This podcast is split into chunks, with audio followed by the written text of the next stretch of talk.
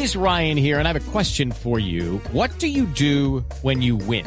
Like, are you a fist pumper? A woohooer, a hand clapper, a high fiver. I kind of like the high five, but if you want to hone in on those winning moves, check out Chumba Casino. At ChumbaCasino.com, choose from hundreds of social casino style games for your chance to redeem serious cash prizes. There are new game releases weekly, plus free daily bonuses. So don't wait. Start having the most fun ever at ChumbaCasino.com. No purchase necessary. BGW. Void were prohibited by law. See terms and conditions. 18 plus. Hay otra opción y hay gente que no va a perdonar. ¿Qué pasa si no perdono? Bueno, o sea, si ya hay personas que no perdonan, pues ellos son los que se cargan. O sea, así de sencillo. ¿Pero de qué se van a cargar? ¿Qué puede pasar? De las emociones porque se queda con un rencor, Con un con, guardado. una molestia. Exactamente. Ya hemos hablado en el anterior segmento, le puede generar hasta una enfermedad porque usted carga esa rabia, esa vaina, esa vaina, termina dándole una gastritis, alguna cosa. Está chino aplicado y vea, Ah, eh, ya aprendió la lección. sí, sí, ¿Cuánto sí. me pone Ángela hoy? Diez. estás- ¡Ay! Bueno, pues Ángela, muchísimas gracias por estar con nosotros. Las personas que estén interesadas en pedir perdón, en perdonarse, en perdonar, ¿dónde la pueden contactar? Bueno, mira, me pueden contactar en mis redes sociales, en Facebook y YouTube como Ángela Cuevas Orozco o en Instagram como Ángela Cuevas Coach. Igual, no quisiera sin- irme sin dejarles un mensaje de que llevemos esto que hablamos del perdón a la práctica. Estamos en enero y yo pienso que sería chévere iniciar un nuevo año perdonando. Entonces bueno, preguntemos, oiga, ¿qué me tengo que perdonar a mí desde que era chiquito hasta mi edad actual? buenísimo. hay alguien a quien le tenga que perdonar algo y di, hagámoslo, actuemos, pasemos de, de las palabras a la acción, a la práctica. Pues Ángela, muchas gracias por acompañarnos aquí en Bla Bla Blue. Ya está lista. Vanessa Alexandra Mendoza está en el camerino. Sí, señor, está Bueno, calentando. Vienen voces y sonidos y volvemos aquí en Bla Bla Blue. Por ahora, música de perdón. Nicky Jam, Enrique Iglesias, El Perdón. Ya regresamos, esto es Bla Bla Blue. Bla, bla, dime si es verdad. Me dijeron que te está casando. Tú no sabes lo que estoy sufriendo. Esto te lo tengo que decir. Cuéntame, tu despedida para mí fue dura. Será que te llevo a la luna y yo no supe hacerlo así. Te estaba buscando por la calle. Esto me está matando.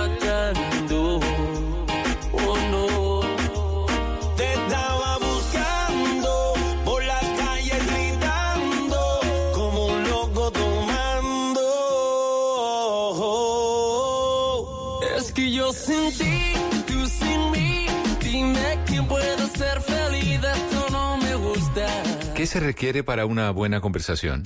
Un buen tema, un buen ambiente, buenos interlocutores, preguntarles a los que saben y dejar que todos expresen su opinión. Cada noche encontraremos los ingredientes necesarios para las mejores conversaciones en Bla Bla Blue. La manera ideal de terminar el día y comenzar uno nuevo. Bla Bla Blue. Conversaciones para gente despierta. De lunes a jueves desde las 10 de la noche. Blue Radio crece. Blue Radio y bluradio.com. La nueva alternativa.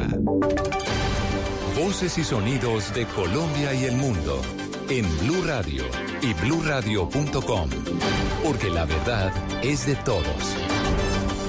10 de la noche, 3 minutos en Blue Radio. Esta es una nueva actualización de noticias.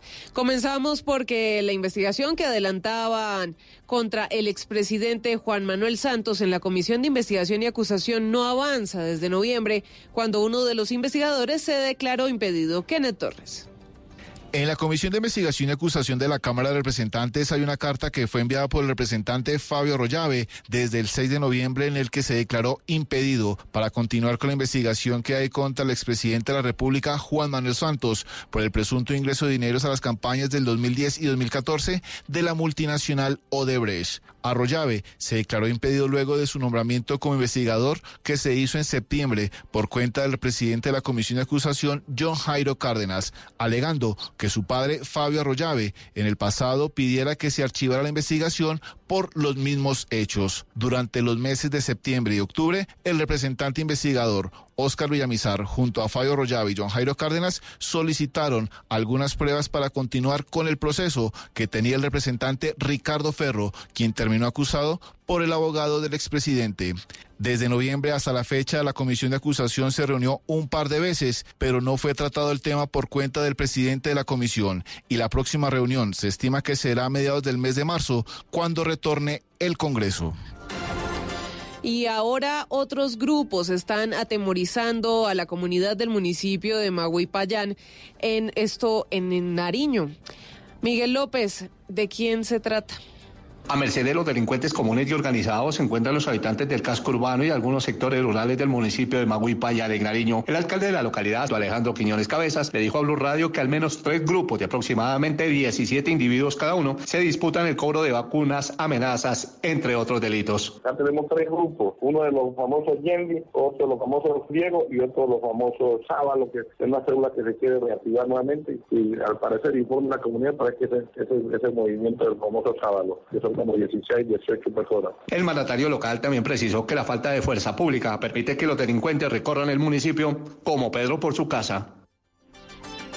Y es oficial. A los colombianos no nos alcanzará el gas que producimos para llenar todas nuestras necesidades y tendremos que importarlo desde el 2024. Para hacerlo se necesitará una inversión de más de 600 millones de dólares. Marcela Peña, ¿de dónde va a salir esa plata y cómo llegamos a esta situación? Con esos 600 millones de dólares se va a construir una planta en el municipio de Buenaventura. Inicialmente el dinero va a salir de los inversionistas interesados en ese proyecto, pero después se lo van a cobrar a los usuarios de energía y gas en todo el país. Esto solamente va a ocurrir a partir del año 2024. La ministra de Minas y Energía, María Fernanda Suárez, aseguró que el gobierno tomó la decisión de hacer esta planta en medio de los obstáculos para sacar adelante el fracking. Tenemos que mostrarle a los colombianos que importar el gas tiene unos efectos y que es algo que vamos a buscar mitigar, pero que no deja de preocuparnos. Según el gobierno, mientras el país no encuentre nuevas fuentes de gas, va a tener que aumentar las importaciones y eso a su vez va a implicar mayores costos para los consumidores. En el segundo semestre del año se conocerá cuál es la compañía que se va a quedar con la construcción de este proyecto. Entre los interesados hay varios inversionistas extranjeros y el Grupo de Energía de Bogotá. Y en noticias internacionales, el secretario de Estado de Estados Unidos, Mike Pompeo, pidió nuevamente elecciones libres y justas en Venezuela a finales de este año. Todo esto para poner fin a la crisis política que vive la nación suramericana. ¿Qué más dijo Ricardo Espinosa?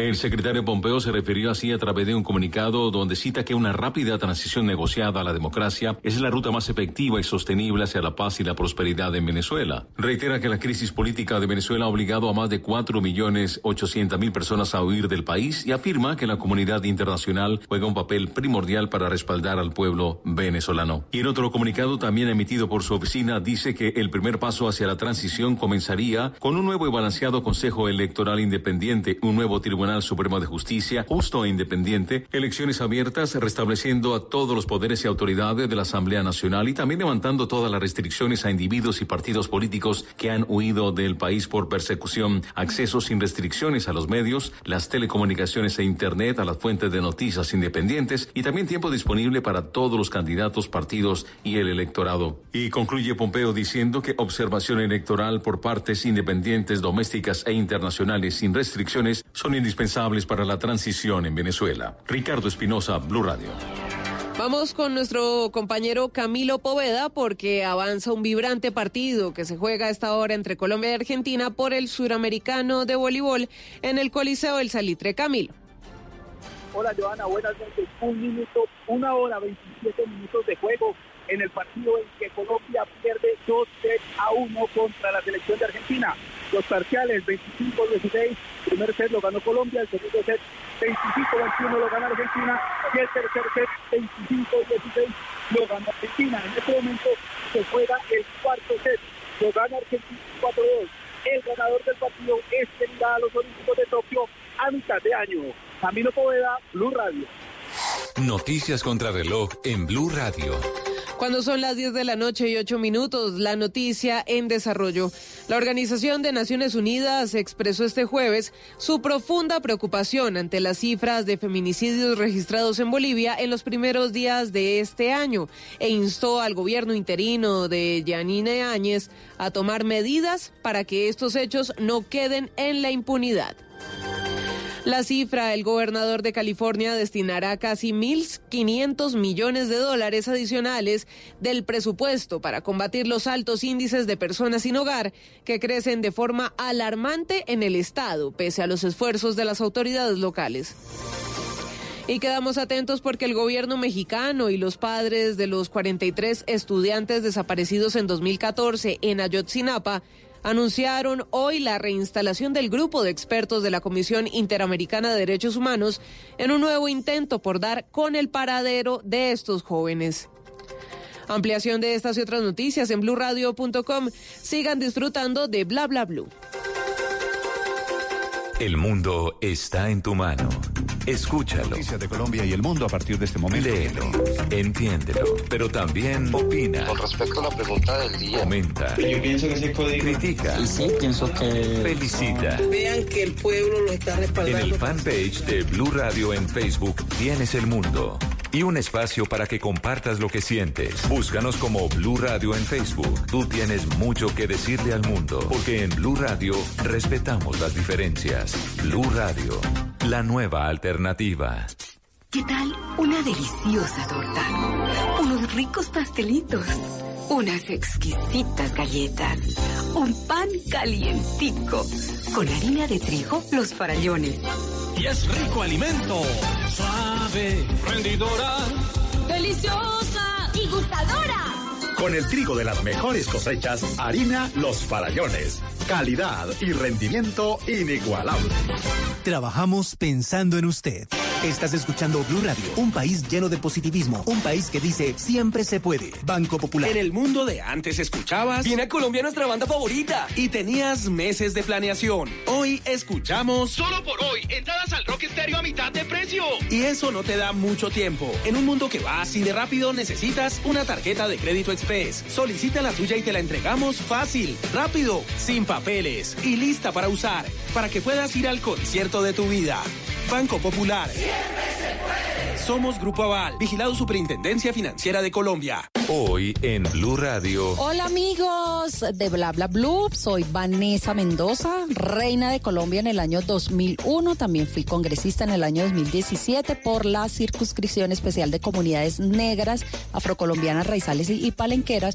No se pierdan, estaré esta noche conversando, pasándola rico y contándoles muchas historias de mi vida. Un beso grande y los espero. Vanessa Mendoza, su reina chocuana. Bla bla blue. Conversaciones para gente despierta. De lunes a jueves desde las 9 de la noche. Por Blue Radio y bluradio.com.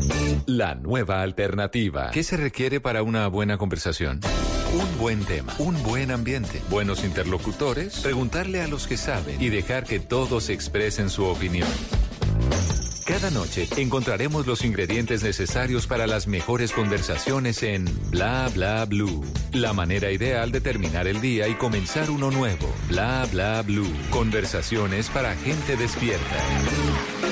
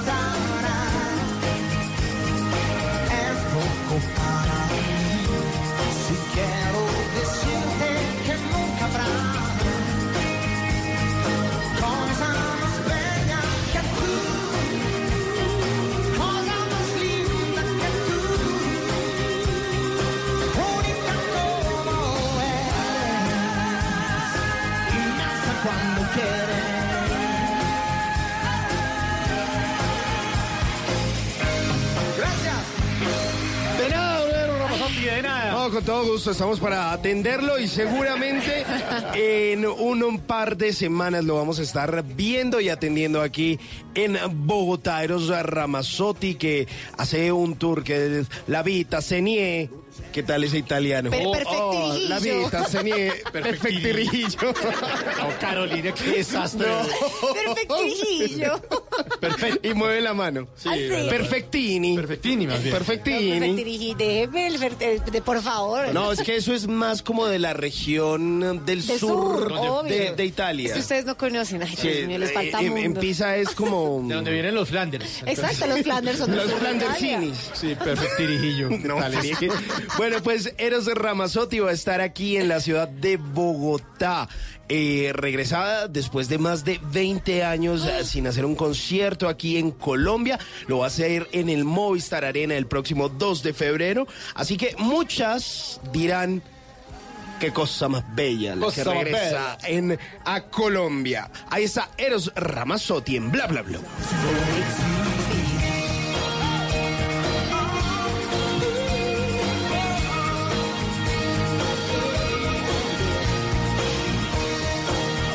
Señorita maquilladora, ¿ya está lista nuestra invitada? Sí, señor, peinada, arreglada, divina, me quedo como una reina. Muy bien, muchas gracias. Eh, en diciembre de 2019, hace un mes, los titulares de prensa en Estados Unidos decían que por primera vez Miss Mundo, Miss Universo, Miss Estados Unidos, Miss América, Miss Teen USA eran todas mujeres negras. Pero como primero fue sábado que domingo, hay que decirle al mundo entero que en el 2001 nuestra invitada esta noche les tomó la delantera. Recibamos con un fuerte aplauso a la reina de reinas, bellísima como siempre, Vanessa Alexandra Mendoza.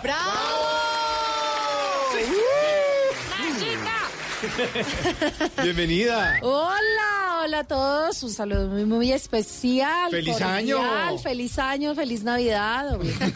Qué bueno verlos con esa energía tan bonita y tan positiva que tienen en Bla Bla Blue a esta hora de la noche.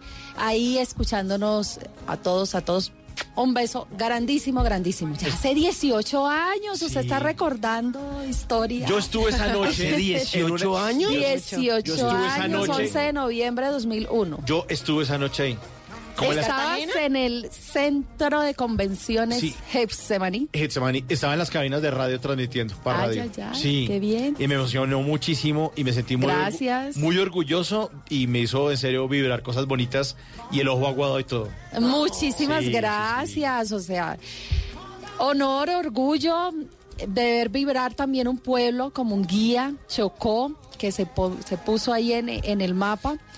Eh, en mi tierra mm, pasan cosas muy bonitas. En mi tierra es multiétnica, multicultural, biodiversa. Y bueno, había pasado en el 2002 o pasó en el 2002 un suceso muy, muy triste que fue en Bojayá, esa masacre. Entonces, cuando la gente estaba celebrando un 11 de noviembre de 2001, eh, el que yo me haya ganado la corona por primera vez chocuana, negra, representativa y ver a todo el pueblo, eh, que la luz en algún momento se fue porque no tenemos energía eléctrica, no estamos interconectados, y ver la gente vibrar y ver que la gente decía de un guía es Vanessa Mendoza y que reconozcan a mi pueblo por por sucesos, por lo que pasó el 11 de noviembre, para mí me llena de motivo de orgullo y una gran responsabilidad y un reto para esas nuevas generaciones y niñas que sueñan con ser reinas y que más allá del tema frívolo, lo que puede significar salir a desfilar en vestido de baño, no, hay un, una misión social que está detrás y eso fue la bandera con la que recorrimos toda Colombia en ese año. Pues una cantidad de años han pasado y lo seguimos recordando con muchísimo cariño. Claro, pero es que Vanessa siempre habla de un guía con ese cariño, con ese amor. ¿Cómo fue crecer en un guía con sus 15 hermanos? 15. 15, una familia numerosísima. Mi papá, mm, eh, agricultor, comerciante, mi mamá chocuana, mi papá es de San Onofre Sucre, llega a un guía a Chocó. Y en esta familia tan numerosa, eh, con muchas dificultades, un hogar humilde. Y, y numeroso, pero siempre con, con valores, inculcándonos la educación, de salir adelante por medio de, de ir a la escuela, de ir al colegio y, y después tener la oportunidad de ir a una universidad, pero pues nuestros papás me decían, no podemos pagarle una universidad, pero hay que aspirar a ganarse becas, a estudiar, a hacer todo el esfuerzo en salir, digamos, de un guía, porque pues no te brinda la universidad en mi pueblo, pero siempre con miras estudiar y regresar a brindar brindarle al pueblo todos esos conocimientos y para que también esas nuevas generaciones puedan ir viendo de que si se persevera, se alcanza y es posible alcanzar los sueños mientras se tengan las metas claras y el corazón con mucha fuerza para sacar adelante los proyectos y todo lo que nos imaginemos que lo podemos lograr es así, no es retórica, no es típico de, de palabrería, de que, va, que tiene que ir más allá y es que se puede lograr mientras tengamos una mente positiva para lograr los objetivos. Entonces, eso sí, la felicidad abundante en una familia numerosa y siempre nuestras fiestas, nuestros diciembre, nuestros cumpleaños, siempre estábamos en, en la alegría de un hogar con mucho calor de hogar y con valores, con muchas carencias, pero siempre con valores y, y con ganas de salir adelante. Eso, eso siempre pasa, ¿no? Cuando hay muchas carencias, surge más amor, compañerismo, hermandad. Se presta uno, Sí. le van dejando los zapatos, el uniforme, bueno, y en fin. Entonces, yo soy de las menores, entonces heredé de mi hermana mayor y así sucesivamente íbamos heredando todos. Yo soy, tengo una hermana melliza. Entonces, digamos que todo lo compartimos y es compartir en la mesa que si se tiene un pan, se reparte entre todos. Pero eran muchos. Y éramos muchos, éramos muchos. Digamos que de padre y madre somos seis, pero vivíamos con los otros hermanos, eh, los otros hermanos también, y, y en casa siempre nos enseñaron a compartir, porque bueno, nos tocaba y ese era como el sentido de llevarse a la mesa y, y compartir el pan, lo que hubiera. ¿Y en esa niñez usted alguna vez pensó, Vanessa, en que podría ser reina? En que puede ser tan famosa tan querida y que todo el mundo quiera tomarse tantas fotos. No, jamás, ¿Qué jamás. pensaba? ¿Qué, qué quería hacer cuando, cuando era niña? Además, un guía estamos en, eh, en el norte del Chocó, eh, pertenecemos a la parte caribe que tiene el Chocó. Eh, digamos que para ir a un guía hay que tomar es por, por, por Antioquia, entonces se llega al Urabá, se toma una lancha, es zona no interconectada, solamente se entra por vía acuática, se atraviesa el Golfo de Urabá, eh, un pedacito del río Atrato y ahí nos adentramos en, en la ciénaga de un guía, y estamos enclavados en la serranía del Darién, límites con Panamá. En este pequeño municipio de no más de 15 mil habitantes tiene, tiene un guía con sus cuatro corregimientos. Em, soñábamos en grande, yo creo que decíamos ir al otro lado, ir al otro lado era llegar al Urabá ya más desarrollado, al Urabá pues antioqueño y, y ya eran municipios mucho más grandes que, que, que un guía y digamos que ya habían una civilización mucho más avanzada, empezando en que tenían energía eléctrica o el fluido eléctrico constante, o sea, somos con planta eléctrica, que si no hay combustible no se da todas las horas de luz que se necesita o energía. Y yo recuerdo estudiando con velas, o sea, todas mis hermanas estudiamos con velas, la luz de las velas, y, y digamos que esos sueños que teníamos siempre es de poder tener fluido eléctrico, eh, soñábamos con tener la calle pavimentada, sea, los recursos básicos, tenerlos satisfechos. Sí. Pero entonces, en medio de todas esas carencias, pues sí había muchísima unión de familia. Pues mi papá fallece cuando yo tengo 13 años en una penosa diabetes y digamos que por ser, eh, por falta de ese fluido eléctrico, ella tenía que aplicarse una insulina, la insulina tenía que estar refrigerada y no se tenía todo el tiempo eh, mantener la insulina refrigerada. Entonces, digamos que se fue complicando una enfermedad que pues al día de hoy se cuentan muchos recursos para poder mantenerla, pero pues en ese tiempo No fue así, no se pudo. Entonces, digamos que, que nos quedamos con una mamá que se hace cargo de toda esta familia y por eso para todas las mujeres, madres, cabezas de hogar que me escuchan, o sea, chapó, me les quito el sombrero, sé del esfuerzo porque lo viví ahí en mi familia por experiencia propia de las mujeres que se echan al hombro toda una responsabilidad de sacar adelante toda una familia. Nunca lo imaginé, no estaba en mis planes. em, en medio de todas estas carencias, pues yo estaba haciendo el bachillerato y cuando estaba en décimo grado, eh, sí las profesoras me decían, te vemos porte, eres alta, podemos empezar a enseñarte a desfilar, quieres ser reina, menos del colegio, entonces yo, uno siempre como las propias penas de ver salir a un escenario, una pasarela a, a desfilar, eh, como que era- uno le decía, yo le decía que no a la profesora que me insistía y ahora pues después me la encontré y me dijo esos primeros pasos, que me dijo yo te impulso. Vamos a recoger recursos para, para, el, para el colegio como tal. Y yo dije, bueno, a- ahí estaba porque siempre hacía parte, Ay, sí. una- Claro, había una claro, causa. Entonces yo dije, bueno, entonces Ayudemos. podemos obviarle desfile en vestido de baño. Y me dijo, eso. Bueno, listo. Entonces es en ropa, te la presto. Y bueno, y ahí fueron como los primeros pasos. Fui reina del colegio en ese momento, pero ya pensar en un evento regional, siquiera regional, era un sueño que lo veíamos muy, ¿Y cómo muy se lejanos. conectó ese colegio con ese evento regional? Claro, porque digamos que, que un guía, entonces estamos muy alejados de Quibdó, que es la capital, y digamos que las señoritas Cruzocó las escogen ahí alrededor, en Quibdó, y hacen, se hacen reinado, o de pronto las eligen por decreto, entonces es ahí muy, muy cerca, pero no se tiene en cuenta, digamos, los municipios que están alejados. Afortunadamente, y para la fortuna de, de haber llegado a señorita Chocó, es porque en ese año quisieron hacer un reinado que involucrara a las regiones, a los municipios más apartados.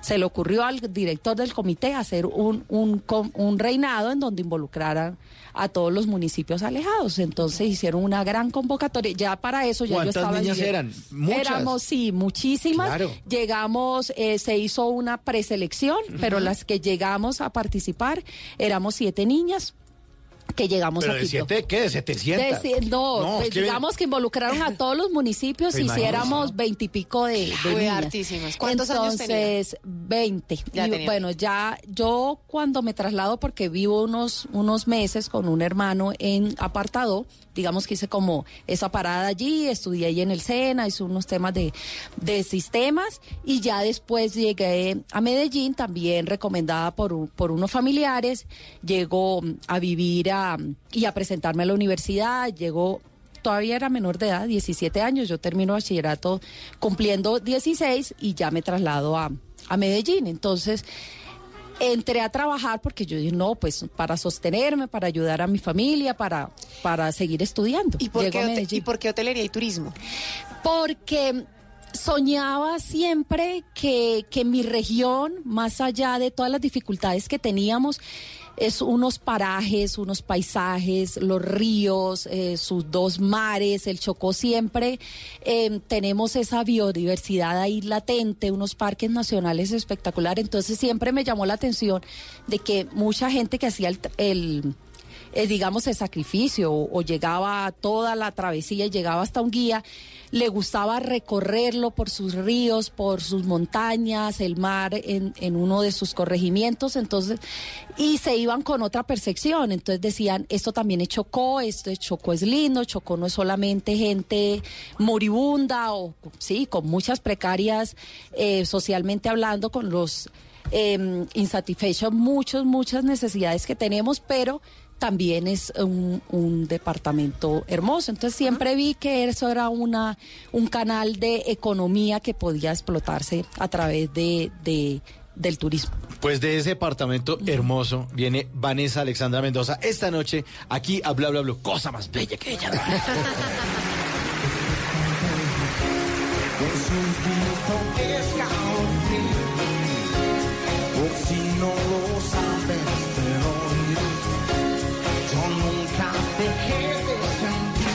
ahora en Bla Bla Blue venimos a robar. Muchísimas gracias. Vinimos a robar porque venimos a robar. Me robo por ahí unas cosas que salen en Instagram, en Sí, sí, Twitter, sí, señor. pero las arrobamos. ¿Cómo son sus arrobas en las redes sociales, Vanessa? En Instagram y Twitter me encuentran como arroba Vanessa con doble S, Vanessa Mendoza, Mendoza con Z y B grande al final. O sea, Vanessa Mendoza, B grande al final. La B es de, de Bustos, pero está solamente la B. Vanessa Mendoza B. B. Bueno, vinimos a robar porque venimos a robar. Oiga esto, arroba Larry H86 escribió en su cuenta de Twitter lo siguiente, dice, por favor, señor de la mazamorra, pase más despacio que mientras encuentro las chanclas, la olla, la plata y las llaves, usted ya no está. Sí, sí, sí. Arroba eh, Juan eh, guion al piso Flores, la cuenta de Twitter de Juan Carlos Flores, historiador que ha sido concejal de Bogotá. Sí, señor. pilísimo. Pilísimo. En esa cuenta aparece una cita de la frase, de, de una frase de una actriz italiana que se llama Sofía Loren. La frase dice lo siguiente, dice, la fantasía del hombre es la mejor arma de la mujer. Oye, me gusta. Hay que usar esa gusta, me gusta, me gusta. Buena esa, buena esa. La siguiente es arroba abiertamente en su cuenta de Twitter. Escribió lo siguiente, dice, quédate con la persona que te hace la vida más fácil cuando las cosas se vuelven más difíciles. Bien, Qué bueno. muy bien. Buena Aplauso. total. Y este último, arroba soy Danilo Díaz en Twitter, hace un diálogo entre él y la vida. El diálogo dice, yo, ¿no? Yo, Sí. yo. Mi vida no puede ser peor. Mi vida, ja, ja, ja, ja. no me rete, perro. No me rete. No me rete, perro. Vinimos a robar porque vinimos a robar. Que le faltó el...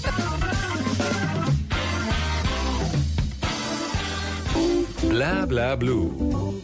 Conversaciones para gente despierta.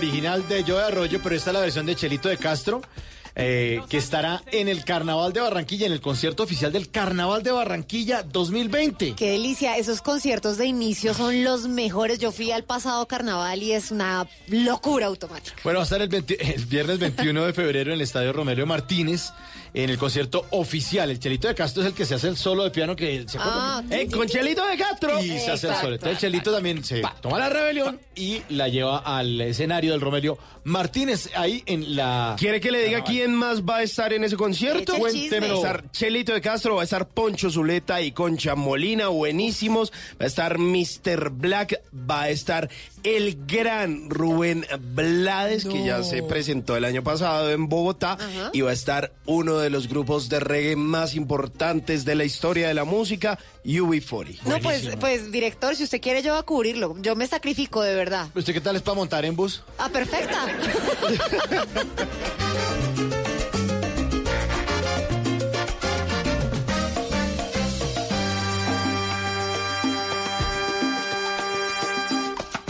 Un matrimonio africano. Esta noche estamos con la bellísima Vanessa Alexandra Mendoza en Bla Bla Blue, que nos visita y además nos está dando la patadita de la buena suerte para que este año también nos siga yendo bien aquí en el Que programa. así sea. Obvio. Que arrancamos con toda. Bueno, Vanessa, entonces estábamos en la época entonces en la que usted mm, fue preseleccionada, ya quedaban siete niñas nomás. De muchas, de muchas, de muchos lugares apartados del Chocó. ¿Y en qué momento se elige o en qué momento o qué evento decide eh, el departamento que usted tiene que representar a- al departamento del Chocó en el concurso nacional de belleza? En mi bello departamento del Chocó hay, dos pasiones bastante fuertes desde hace muchos años y es el reinado, el concurso nacional de belleza y por supuesto el fútbol. Digamos que, bueno, por ahí se estaba gestando Deportivo Fútbol Club Algo Chocó, pero siempre hemos- sido como la materia prima para todos esos equipos grandes que, que tienen dentro de sus jugadores chocuanos y se destacan muchísimo. Lo mismo pasa, digamos, en, en el concurso nacional. Llegábamos dentro de las cinco finalistas, princesas. eh, habíamos obtenido en el año Claudelena Vázquez quedó virreina, Chocó, pero nunca habíamos tenido la corona de, de señorita Chocó. Entonces, digamos que eh, en ese año el presidente de- del comité como tal que quiso hacer esta gran eh, preselección y, tener en cuenta todos los municipios alejados, quería, estaba con miras, él eh, tenía metido en la cabeza que ya quería ir por la corona, que quería sacar una representante que, que pudiera darle esa alegría al departamento del Chocó, ya que se vivía siempre los reinados. Antes, siempre se hace, mm, eh, cuando hacen concursos, hacen hasta minicromos, bueno, se vive una fiesta, se adelanta siempre el, el Zampachito, eh, que es nuestra fiesta, digamos, características de Quibdó como tal, se vive toda una fiesta alrededor de las reinas. Llegamos nosotros al, llegamos nosotras a participar siete niñas. eh, fuimos a, a Nuquí, hicimos unas fotos y luego nos regresamos a Quibdó. Y yo les confieso, es la primera vez que yo estaba conociendo Quibdó, porque era de la zona norte y siempre eso es más hacia Antioquia, ¿no? Es más Sí. hacia Antioquia. Y entonces todo nuestro intercambio eh, social, económico es eh, con, con Antioquia, Toda con el puerto, Turbo. y Apartadó y Chigorodó y toda la zona del Urabá. Y siempre, entonces ya yo me había trasladado era a Medellín a, se- a continuar pues, con, mis, con mis estudios. Y eh, de esta manera fue que regresé a, a conocer Quibdó en, en vísperas de- del reinado. Entonces, con mucha antelación, llegamos y hacíamos carroza, desfile en traje de baño. Esto es una fiesta para todo, para todo el pueblo chocuano, porque incluso de municipios cercanos se dirigen a Quibdó a vivir la, la fiesta. Y los allí fue la no- elección. ellos, los chocuanos que no son no, no, parranderos. para Ah, no, nada, para no, nada. no tienen sabor. Eh, eh, como te digo, las fiestas de, de San Pacho so- creo que son las más largas, son 40 días de fiesta y se paraliza y todo está en función de, de todas las fiestas franciscanas y también se vive algo similar cuando es el concurso para elegir la representante que va a Cartagena. Y es por eso que, bueno, vivimos, viví Quibdó, lo conocí de esa manera, eh, disfrutando con la gente porque es una alegría eh, que se vive por, por esos días. Y ahí le dijeron entonces, bueno, Señorita Chocó. señorita Chocó. Para mí ya eso era la ganancia. Yo era como que me hubiera ganado la, caro- la corona Pero- ya de pero, Colombia. pero, Vanessa, en ese momento usted llegó y usted dijo, ya estando ahí en Quibdó, esta vaina es mía, ¿me la Esta- voy a ganar? O en ese momento dijo, vamos a ver qué Está nos tiene la vida preparada. Estas duro. No, no, otras están también cuando, como... digamos que iba como con tanta fuerza porque diga, eh, me estaba preparando con el mejor, Jaime Arango en Medellín, Jaime Arango era el que había descubierto a Paula Andrea, me habían prestado vestidos, yo me sentía con la preparación eh, que estaba a punto. Pero cuando llego me encuentro, obviamente, había niñas que estaban participando muy completas, eh, cuerpos muy tonificados, bonitos, pero yo sentía que, que la preparación yo había tenido unos meses para, para hacerlos previos y que estaba con el mejor. Eh, ya cuando empiezo a ver, porque de cada comparsa es como un Cartagena chiquito, o sea, también van de cada comparsa, eh, y el acompañamiento mío desde un guía era muy lejos para transportar toda la gente, Claro. y yo no tenía, digamos, La una barra. comparsa y una barra tan grande, pero de las otras participantes, y Quibdó, digamos, la local, siempre le va ganando uno en ventaja, y digamos que aunque no sea lo que vaya a definir con el jurado, sí te da la fuerza para salir a la pasarela, y, y la, la barra pesa en ese sentido como Quita para nervios darte poquito, ¿no? ánimo, para darte ánimo, y, y si te sientes apoyada va a ser. Y mi barra era muy pequeña, porque eh, no podíamos trasladarnos desde, desde un guía hasta Quibdó. Pero sí, es, es, fue monumental, digamos, eh, la reunión porque lo hicieron al aire libre, toda la gente pudo ir, ese día no llovió, porque en, en Quibdó llueve, no llueve normalmente. Claro que eso no es para que la gente se disperse o no, cuando están en función de los eventos, ahí Ah, están no, en función de los sí. eventos y se quedaron hasta el final. Entonces, digamos que ya después, cuando ya gano, eso sí, el apoyo total de todas las barras, ahora sí se fueron a apoyarme. Entonces, ya ahora sí, la barra hacia Cartagena era un, un- una pitos, eh, como si fuera el mundial. Mundial como tal, Colombia ahí apoyando, apoyando a su representante. Bueno, oye, ¿qué es lo que trae ahí Carolina? ¿Qué le Permiso, con permiso, ya A llegué. ver, a ver. ¿Qué se estaba? Ay, oiga, discúlpeme. me machucó otra vez. Yo no sé, Vanessa debe recordar este aparato tan grande, estas grabadoras grandísimas que uno tenía. ¿Qué es esto, Sanjos, esta marca? Eh, sí, la, la Sanyo que estaba por ahí guardadita, Ah. donde uno grababa la música que le gustaba. Sí. Yo creo que es que aquí le vamos a, a- a pedir un favor. Vamos a pedirle que espiche botoncitos. ¿Usted se acuerda de este botoncito que tiene el triangulito? Sí, Ok, sí, sí. espíchelo por favor. ¿Está sueltico? Está sueltico. Duro. Ay, pare, pare. Eso. Ese es para darle play. Pero ¿qué le gustaría retroceder en su vida para volver a darle play? Wow. Cuando tenía mm, 10 años, 10, 11 años, mi papá nos llevaba a, a los cultivos que él estaba haciendo de, de arroz y sembraba yuca. Entonces, normalmente llevaban pues a, a mis hermanos mayores porque pues los pequeños, ah, ¿qué íbamos a hacer? Ya decía él, no, pues. Pero entonces ya como a los 10 años, 11 años, él nos llevaba a ver cómo se cultivaba el arroz, cómo salía la yuca, cómo, para que decía, cómo para que la tengas ahí en el plato, vamos a ver cómo, de dónde viene, de dónde viene, cómo es todo el proceso para llevarlo a la, a la mesa. Entonces, digamos que él como agricultor, también comerciante, quería inculcarlo, inculcarnos a nosotros, eh, eh, incluso ahí en su momento, porque ya estaba sufriendo la enfermedad de esa comida sana, de, de cómo se cultiva, sin ningún químico, sino para tenerla saludable al plato. Entonces, me retrocedería a esos, a esos momentos cuando íbamos y nos llevaba el recorrido y nos íbamos caminando, caminando hasta poder llegar allí a donde él tenía su pequeño Ay, cultivo. lindo, muy lindo, muy lindo, Vanessa. Ahora hágame un favor, aquí los dos palitos, ¿se acuerda el botón de los dos palitos para qué es? Por favor. Ya está, pero no me lo empuje tanto porque está hasta ahí. Ah, No tan duro. ¿A qué le gustaría darle pausa? Ay, pausa. Ahora mi hijo tiene ocho años, va a cumplir ya ahorita, ahorita, ahorita en unos días de enero, va a cumplir ya nueve.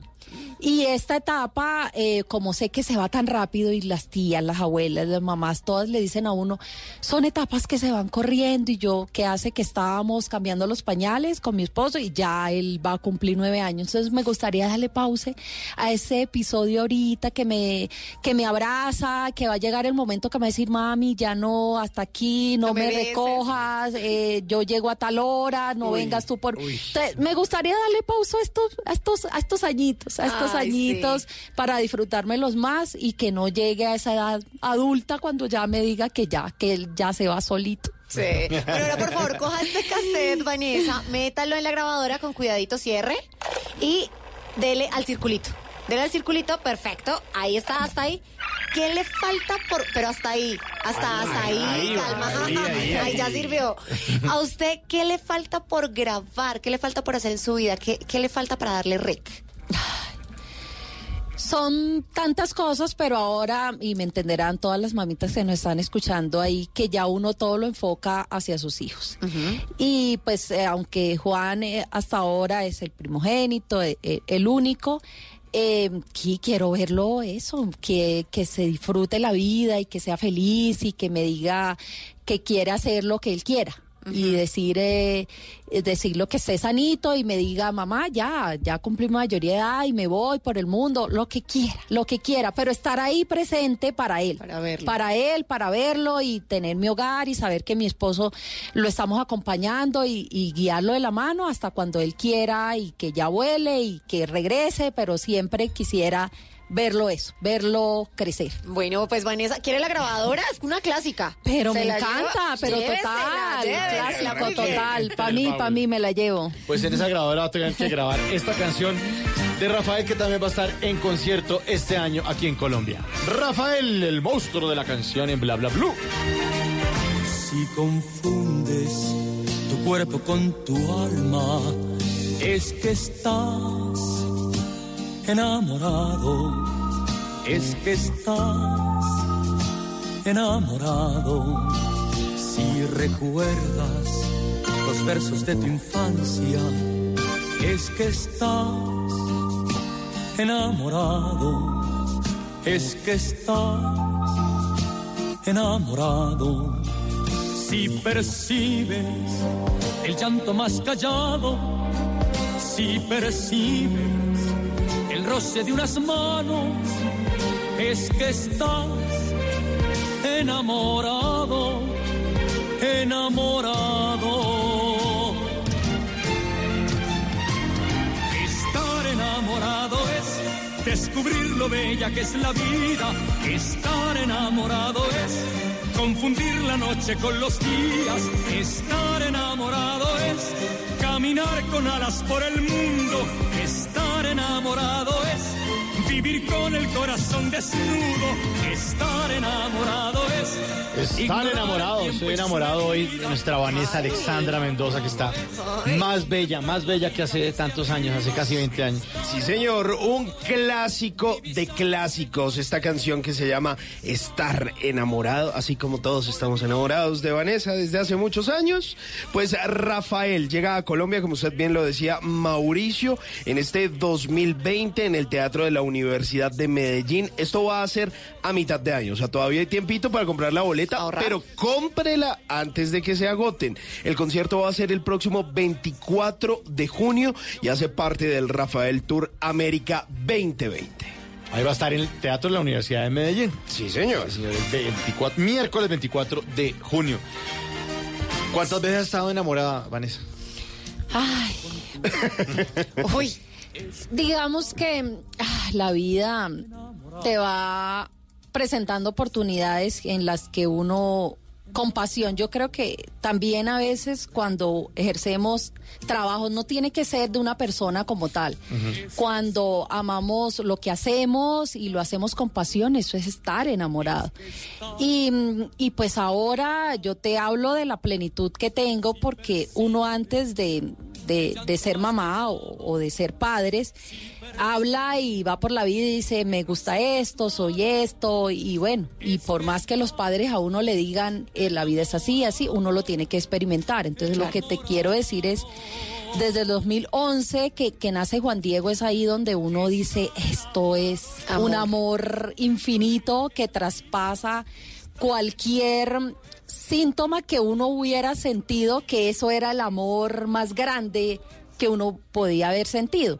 Es ahí donde uno lo empieza a sentir y es indescriptible. Entonces, en esta etapa, enamorada de mi hijo, de mi familia, de mi esposo, de mi hogar, de la vida y por supuesto de lo que hago.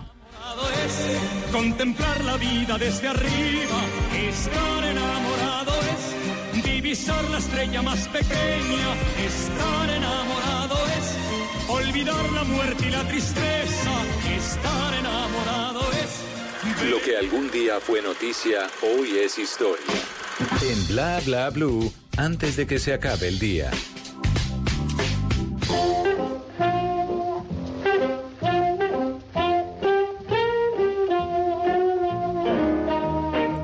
Antes de que se acabe el día, vale la pena recordar que un día como hoy, pero del año 1913, nació Richard Nixon, expresidente de los Estados Unidos. Nixon fue el 37 presidente de esta nación y el único comandante en jefe que renunció a su cargo. Nixon fue congresista republicano y también sirvió como vicepresidente de su nación. Resulta que Nixon se postuló para ser presidente en 1960, pero perdió porque había un tipo carismático, senador del estado de Massachusetts, muy famoso, no sé si lo recuerden, John F. Kennedy. Ah, sí, claro. Pues resulta que pues le, le fue un poquito mal en esas elecciones, pero no se dejó intimidar tanto. Resulta que Nixon regresó a la carrera presidencial ocho años después y ganó el puesto para estar ahí en la Casa Blanca por un sólido margen. Como presidente, Richard Nixon aumentó el número de nombramientos femeninos en su administración, a pesar de la oposición de muchos a esto. Creó un grupo de trabajo presidencial sobre los derechos de la mujer y además de eso solicitó que el Departamento de Justicia presentara demandas por discriminación sexual y ordenó al Departamento de Trabajo que agregara directrices sobre la discriminación sexual a todos los contratos federales. Una obra uh, buena, pero resulta que en 1974 tuvo que renunciar porque podía ser procesado por encubrir actividades ilegales de miembros del partido que él apoyaba al republicano en el caso de Watergate. Nixon murió el 22 de abril de 1994 con un borrón increíble en su hoja de vida que nadie pudo olvidar nunca. Murió a los 81 años de edad en la ciudad de Nueva York. Antes de que se acabe el día, mire a ver si usted se porta bien. La historia no perdona y por más cosas buenas que usted haga, siempre lo van a recordar por alguna cosa mala que haya hecho o por todo lo malo. Así que trate de andar finito y por el camino correcto.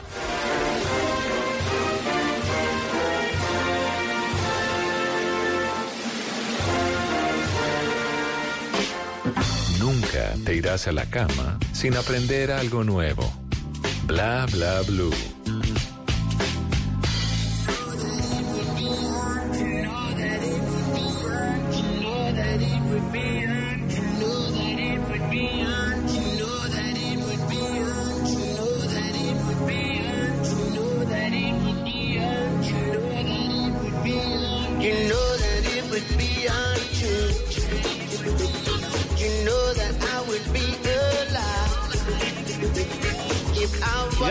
Una canción original de The Doors y esta es la versión de UB40 también. Artista que en este 2020 o grupo que va a estar aquí sobre los escenarios colombianos en este año 2020. Sí, habíamos hablado de que se iba a presentar en ese concierto del Carnaval de Barranquilla, pero además de eso, UB40 va a estar junto a Ali Campbell y Astro el próximo 22 de febrero presentándose en el Movistar Arena.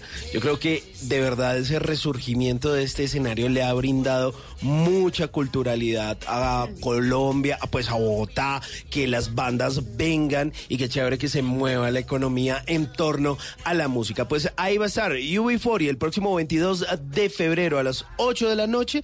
Boletas ahí disponibles en internet, las buscan Todavía, claro. UB40. Me voy a invitar. gracias. Bueno, Vanessa Mendoza, que nos acompaña esta noche, ¿qué música le gusta oír? Em, soy todera, ¿Sí? así me suena que mi esposo dice, sí, crossover, sí, de verdad, me ¿Popular? gusta todo. Pero em, hay preferencias, digamos que yo soy de esta costa norte, o sea que soy de vallenato, em, salsa, y ahí tengo eh, las otras opciones como que, que van bajando, eh, reggae. ¿Sí? Ah, Sí, bueno, sí, ahí sí. está para que vaya Ah, bueno. Pero total, UB40. total, total, estoy ya, salgo de aquí a comprar boletas, mejor dicho. Bueno, sí. Me encanta.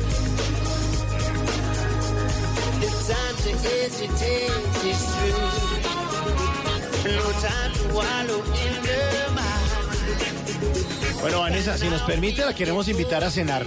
Esta tarde y todo, pero pues Hombre. abramos las puertas, por favor. Gracias, gracias. El restaurante El Gordon Blue, por favor, abran las puertas aquí. Bienvenida. Este restaurante. Por favor, ahí están las luces favor. favor. Sí, sí, sí, sí. Le presento a nuestro mesero, se llama Michelin, por favor, atienda a la señora. Sí, señor, aquí, eh, bueno, eh, señorita Vanessa, ¿cómo está? Bienvenida Buenas a este noches. restaurante eh, tan elegante. Por favor, elegante como elegante.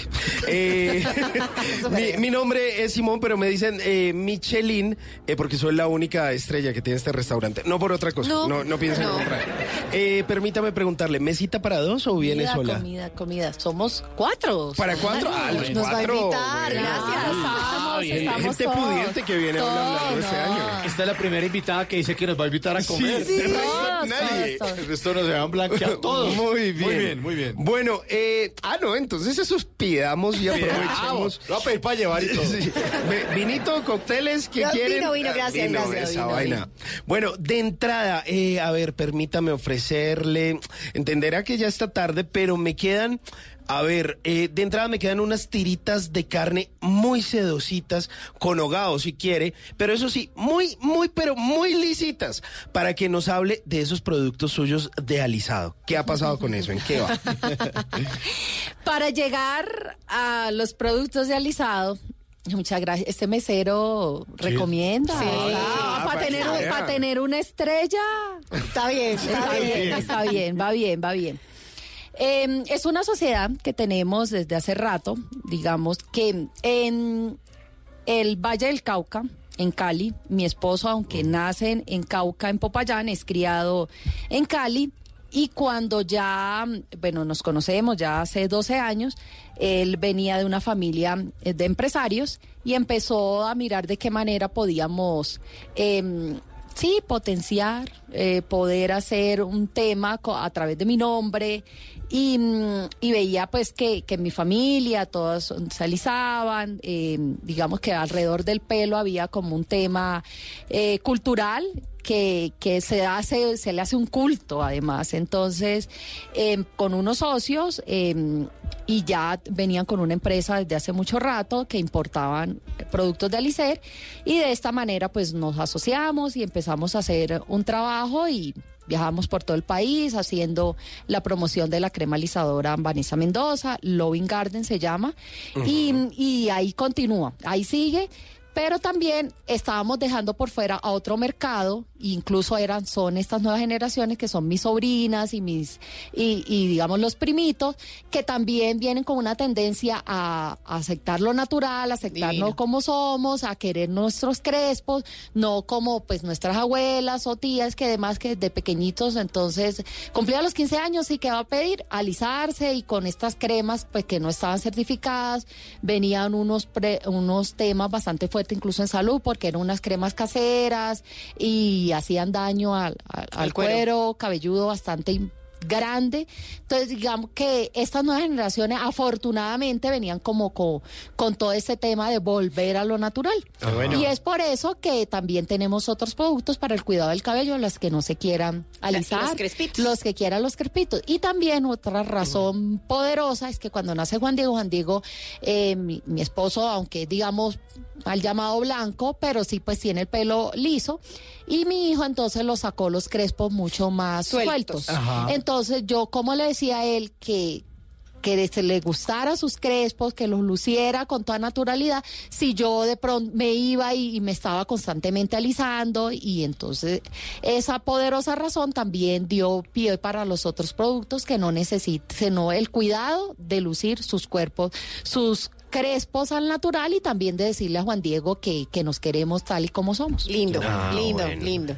Eh, platico fuerte, ¿les parece? Ay, ¿Les rico, traigo? yo sí quiero, tengo Esa ver. entrada estuvo fuerte. Eh, entonces. a ver, me queda por acá eh, aborrajaditos, aborrajaditos les traigo Ok. eh, Gracias. unas marranitas También, échale. listo. Y, y tengo por acá a ver qué me queda. ¿Cómo que le queda? No, no, no, pero está bueno, está fresquito. Sancocho bayuno. Ah, ¿sí? Sí, sí, sí. Para que nos hable, Vanessa, de esa labor social que usted ah, viene desarrollando con el departamento del Valle del Cauca hace unos años. Eh, comenzó en realidad en el año en que fui señorita Colombia, que el concurso nacional de belleza hace una misión social bastante importante y con la señorita Colombia se viaja por todo el país haciendo labor social eh, a las fundaciones a las distintas eh, ciudades a los que se va, se hace una obra social. En mi año, viniendo donde vengo, eh, el concurso nacional de belleza en cabeza del doctor Raimundo Angulo le quiso dar énfasis a un trabajo eh, en esa misión social y no podíamos ser indiferente a, a mi municipio, a un guía, a mi departamento. Emprendimos una, emprendimos una cruzada para eh, interconectar a un guía para la energía eléctrica, se consiguieron algunos recursos para llevar una planta y continuamos haciendo esa labor social de llevar una ludoteca. em, con niños que, que tenían un labio leporino, paladar hendido, con algunas condiciones de salud bastante fuerte, les conseguíamos los recursos para sus operaciones en las diferentes ciudades capitales que les quedara más cerca. Y eso lo hicimos con todo el departamento. En mi año nos concentramos en el departamento del Chocó. Terminando mi año de reinado, pues yo no quería que, que esa labor social se cortara porque mm, no era solamente tener eh, la banda de Señorita Colombia, sino que había como esa responsabilidad Claro, y ¿qué un hacer reto de eso? hacer la primera. Entonces quise y, y me asesoré con el Concurso Nacional de Belleza de crear mi, mi propia fundación y ellos me siguieron ayudando. Después, cuando ya me traslado a, a, a- a Bogotá, porque ya viviendo de planta aquí en Bogotá, empezamos a cuidar lo que habíamos logrado en ese año del concurso nacional de belleza y ya después cuando ya me conozco a mi esposo nos trasladamos a vivir a, a- Cali y en el Valle del Cauca empezamos a conectar con otras fundaciones a hacer un trabajo social en todo el Valle del Cauca sin dejar de lado lo que habíamos conseguido y, y siguiendo llevábamos los niños a Medellín o a veces los trasladábamos aquí a Bogotá o a veces se llevaban a, a Cali para hacerle sus respectivas operaciones. Ya nos fuimos conectando más con el Pacífico, como les contaba, un guía está más al norte y es, es Caribe, pero entonces empezamos a hacer una conexión en todo el Valle del Cauca. Seguimos con esa misión social Sí. que me dejó el concurso nacional, ah, creció, después ya fue un tema político como tal, que lo fuimos, eh, digamos, encauzando, pero sin dejar de lado tener el tema social bastante fuerte. Bueno, pues ah, Vanessa, muy bonito eso. Eh, espero que le haya gustado el menú de nuestro Gordon Blue. Le queda debiendo, eso sí, el cafecito y el postre. Y el Para una próxima ocasión. Es que sí, es que si le está traigo... tarde, es que está Y tarde. el dulce es por que la noche cae mal. Sí, Pero gracias por la invitación, es la primera Pero que nos invita. Muchas gracias. ¿Ustedes quedaron bien? Sí, yo soy Benita, Sí, Benita. sí, él Eso le- sí. le recomendó bien. Yo no sé si fue que fue mi impresión, pero él se estuvo concentrando en mí, pero pues yo... que- No, estuvo yo, rico. yo igual sí le recomiendo más bien la ¿Cómo propina, ustedes? cualquier cosa. Ah, este Michelin cobra. Cobra duro. Este Michelin no era gratis, así, no era gratis. Pues Vanessa, muchísimas gracias por habernos acompañado esta noche aquí en Bla Bla Blue. Eh, Yo la verdad me siento muy, muy contento de verdad que esté aquí porque usted no se quedó en ese reinado en el 2001, en que esto es para mí, esto es para mí, sino todas esas cosas que usted compartió con sus hermanos en su niñez, todavía las sigue compartiendo con el pueblo colombiano y eso es, eso, eso es más importante que cualquier cosa. Mira, eh, es bueno también eh, recordar que mm, yo, digamos que en ese, en ese camino y en ese trasegar, se abren muchas puertas, indudablemente, y, y el concurso nacional, como lo dije anteriormente, para mucha gente algo frívolo, superficial, niñas que van a desfilar, a que las critiquen, vestido de baño, pero hay un- una misión social importante, eso fue lo que me quedó, el concurso nacional no de belleza parado. me enseñó, No y ahí hemos seguido, y, y- y, bueno, aunque me ofrecía algunos temas de actuación, de presentación, eh, eh, televisión, Caracol Televisión me dio la oportunidad de presentar unas cápsulas eh, con fin social y viajé también por toda Colombia mostrando gente que anónimamente trabajaba por los demás. Aquí fue, Caracol fue mi casa durante mucho tiempo, Caracol Televisión, y también se continué con esa misión social y todos los trabajos que he aceptado es continuando con esa labor social. Pues esta es su casa, Blue muchas también es su gracias. casa. Vanessa, si tiene cosas que comunicarnos, siempre. Por supuesto. siempre aquí los llamaré y les contaré Pero, y, por y favor. venir- y vendré. Puertas abiertas para Vanessa. Muchísimas gracias por habernos acompañado esta noche en Bla Bla Blue. Y la dejamos con esta buena canción de Rubén Blas que se llama Decisiones, porque usted es una mujer de buenas decisiones. Vanessa Alexandra Mendoza en Bla Bla Blue. Gracias, gracias. Y lleve a Carolina al carnaval, por favor, porque vamos todos, vamos todos. Eso, vamos para carnaval, llévela, llévela, señor director. todo, todo. La ex señorita no ha decidido qué hacer.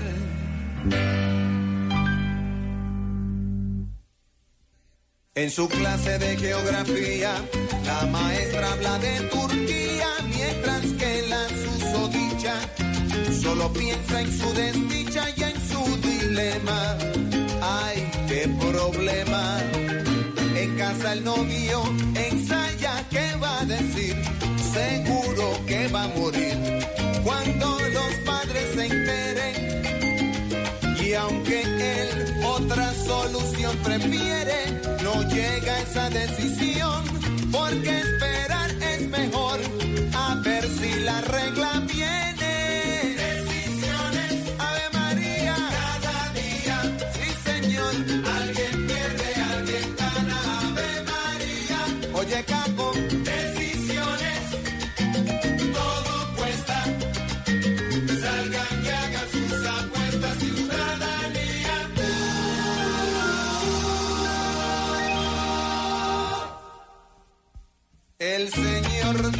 casa de alquiler, a pesar de que ya tiene mujer,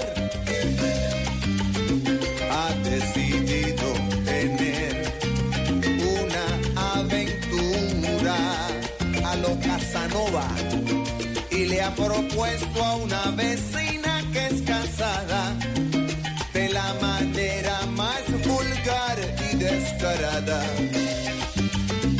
cuando su marido al trabajo se haya ido.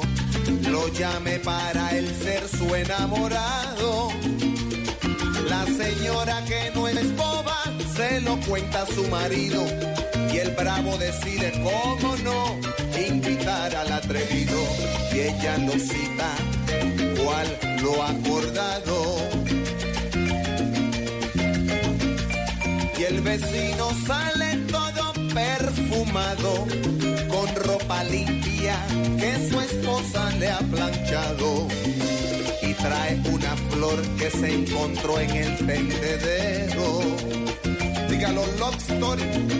Y dentro de casa de la vecina está el marido, indeciso sobre dónde dar primero. Con un bate de béisbol del extranjero, esos que dicen de que Tony Armas Slugger, y suena el timbre, ring, ring, y no es el gran combo. Comienza la segunda del noveno.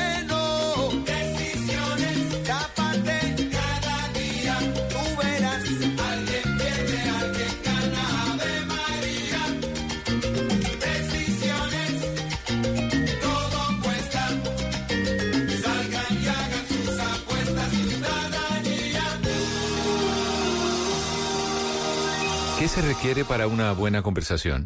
Un buen tema, un buen ambiente, buenos interlocutores, preguntarles a los que saben y dejar que todos expresen su opinión. Cada noche encontraremos los ingredientes necesarios para las mejores conversaciones en Bla Bla Blue. La manera ideal de terminar el día y comenzar uno nuevo. Bla Bla Blue. Conversaciones para gente despierta. De lunes a jueves desde las 10 de la noche. Blue Radio crece. Blue Radio y bluradio.com. La nueva alternativa. Si es humor, humor. Una vida llena de éxitos. ¿Qué es esto? Pero cuánto dolor. El hijo no reconocido de Camilo Cifuentes. ¿Sabes cómo me llama? ¿Cómo? Se llama Oscar Iván Castaño. No, sí. Sí, porque Camilo lo quiere como un hijo y cuando van a los shows nadie lo reconoce. No, es cierto. está en Blue Radio. ¿Popeye es un buen muerto o no es un buen muerto, como dicen estos Mire, morales? la, la discusión eh, es muy importante porque creo que lo que se juega allí es si podemos ser sanos como sociedad o no. Cuando está en esa situación de enfermedad y está sufriendo, yo no puedo tener sus mismos sentimientos. Es que si nosotros seguimos patrocinando el odio contra quien sea, contra quien sea, no vamos a poder convivir. No es que la justicia no es venganza. Voz Populi, de lunes a viernes desde las 4 de la tarde. Si es humor, está en Blue Radio, la nueva alternativa. Voces y sonidos de Colombia y el mundo en Blue Radio y bluradio.com, porque la verdad es de todos. Buenas noches, 11 de la noche, 5 minutos. Les habla Carlos Fernando Álvarez. Comenzamos una noche informativa, una jornada con muchas noticias de último momento. Les comento que Colombia, la selección femenina de voleibol que estaba participando en el preolímpico aquí en Bogotá, en el Coliseo El Salitre, fue derrotada por Argentina tres sets contra uno. Se acabó el sueño de clasificar a los Olímpicos de Tokio 2020 para las chicas colombianas que habían demostrado contundencia en su juego frente a Perú y frente a Venezuela en los dos primeros partidos. A pesar de haber ganado el primer set, 25-16, eh, luego perdió de nuevo, eh, o perdió prácticamente al hilo los tres sets seguidos. Eh, 25-21, 25-16 y 25-23 para un triunfo contundente de las argentinas que se clasifican para Tokio 2020. Más noticias en esta noche informativa. Vamos a hablar acerca de lo que ha ocurrido en las últimas horas en cuanto al reto que tienen los alcaldes y el gobernador del Agua Gira en cuanto a la solución definitiva del agua, tanto en las comunidades como en las zonas rurales y dispersas, ahora que comenzó o que se ha acentuado mucho más la sequía en varias zonas del país y especialmente en la Guajira, donde este tema prácticamente es endémico. John Alvarado, ¿qué dice la gente y qué les piden a los nuevos mandatarios? Los líderes de las diversas comunidades, sobre todo hacia la Alta Guajira, piden soluciones definitivas a la falta de agua. Explican que durante los últimos años siguen padeciendo de sed mientras ven cómo sus animales, cultivos y sus niños deambulan a la mitad del desierto a la búsqueda de un poco de agua. Nosotros nos sentimos la zona norte extrema olvidada por Colombia porque las necesidades son muchas en este territorio. Las condiciones climáticas no nos favorecen mucho porque eh, anteriormente de pronto habían periodos de, invierno que conocíamos, pero de un tiempo para acá no tenemos mucha posibilidad de almacenar agua en los agüeyes, no tenemos mucha posibilidad de sembrar. Los dirigentes cívicos de la Alta Guajira le han pedido al nuevo gobernador que mire hacia esa zona del departamento donde no hay fuentes de agua constante y donde parecieran estar viviendo fuera de la jurisdicción del gobierno colombiano. 11 de la noche, 7 minutos. También eh, les debemos informar que eh, hace algunas horas se registró un conato, un incendio, una quema forestal en los cerros orientales al norte de la ciudad, exactamente en la calle 170 con carrera primera. Allí al sitio fueron enviadas dos máquinas extintoras, dos carrotanques y dos camionetas, además de 22 bomberos de las estaciones del Codito y de Bicentenario que llegaron al lugar para apagar las llamas. Más temprano, los bomberos también de Bogotá eh, lograron controlar las llamas que se habían extendido en un sector del Cerro del Cable. Estaremos pendientes de lo que ha ocurrido con los cerros orientales y con los incendios que a veces se registran en esta época del año y pues esperamos que no ocurra y no suceda. Vamos a Bucaramanga, el reporte ya de lo que fue la temporada mm, de vacaciones que terminó, pero que ha sido bastante importante en cuanto a la movilización de pasajeros. Esto en el reporte que han entregado las autoridades del aeropuerto de Palo Negro en Bucaramanga en cuanto a la movilización de pasajeros, turistas, eh, gente que utiliza este terminal aéreo eh, que tiene muy buen presente. Diego Suárez nos informa desde la capital de Santander. Cerca de dos millones de pasajeros entraron y salieron en el Aeropuerto Internacional de Palo Negro en Bucaramanga al término del año pasado, incrementándose la movilidad en un 17% en comparación con 2018. Solo en diciembre, la terminal aérea tuvo un tráfico superior a los 182 mil viajeros y un incremento del 16,28% en relación con el año pasado. El gerente de la concesión Aeropuerto de Oriente, Daniel Lozano Escobar. Llegamos a un poco más de 1.944.000 pasajeros, 300.000 pasajeros más que en el año 2018, con un crecimiento del 17.44%. Eso es una muestra de que el departamento y la ciudad se siguen consolidando a nivel turístico y a nivel empresarial. El funcionario sostuvo que dicho crecimiento se originó gracias a los programas de gestión de rutas y un aeropuerto para todos que lideró la concesión. Otra causa del incremento fue la apertura de nuevas rutas aéreas a Santa Marta, Cúcuta, Villavicencio y Cartagena, además del aumento de frecuencias de los vuelos existentes. 11.9. Esta es de no te lo puedo creer. Hay una controversia por una imagen de un artista, de un violinista del departamento del Cauca en una campaña para promocionar ron sin que hubiese entregado su consentimiento para el uso de esta imagen. Bueno, el pago de esta mm, campaña fue precisamente una botella de este licor. Fabrit Cruz nos informa desde Cari. La polémica se generó porque empresarios de Ron Viejo de Caldas utilizaron presuntamente la imagen en vallas publicitarias de Jorge Lorenzo Solarte, un maestro del violín del municipio de Patía Cauca, quien es invidente y al ser consultado por Blue Radio dijo que firmó papeles para una entrevista, pero que nunca le dijeron que era para publicidad. Además, afirmó que su pago fue una botella de ron. Esto dijo el maestro Solarte. Soy invidente y, tengo escuela de violines. Que me leyeron unos, unos papeles allá y, y de todas maneras yo firmé los papeles en el documento que firmamos, como que dice todas esas cláusulas de la entrevista, me, me dieron de agradecimiento cuando ya se iban a ir, me dieron tenga le regalando esta botella de ron, y claro, eh, no más. Yo voy a tratar de hablar con el gerente para poner esto en consideración. En un comunicado, Ron Viejo de Caldas, por su parte, señaló que de manera clara y concisa se le explicó al artista la divulgación de su imagen en vallas publicitarias. Noticias contra reloj en Blue Radio.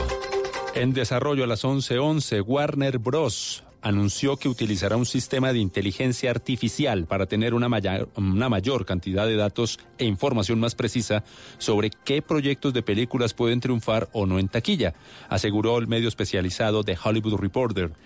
Cinelaitic es el nombre de este sistema de inteligencia artificial que empleará la Warner y que ya había sido adoptado por otros estudios como STX, inteligencia artificial que reemplaza a los humanos.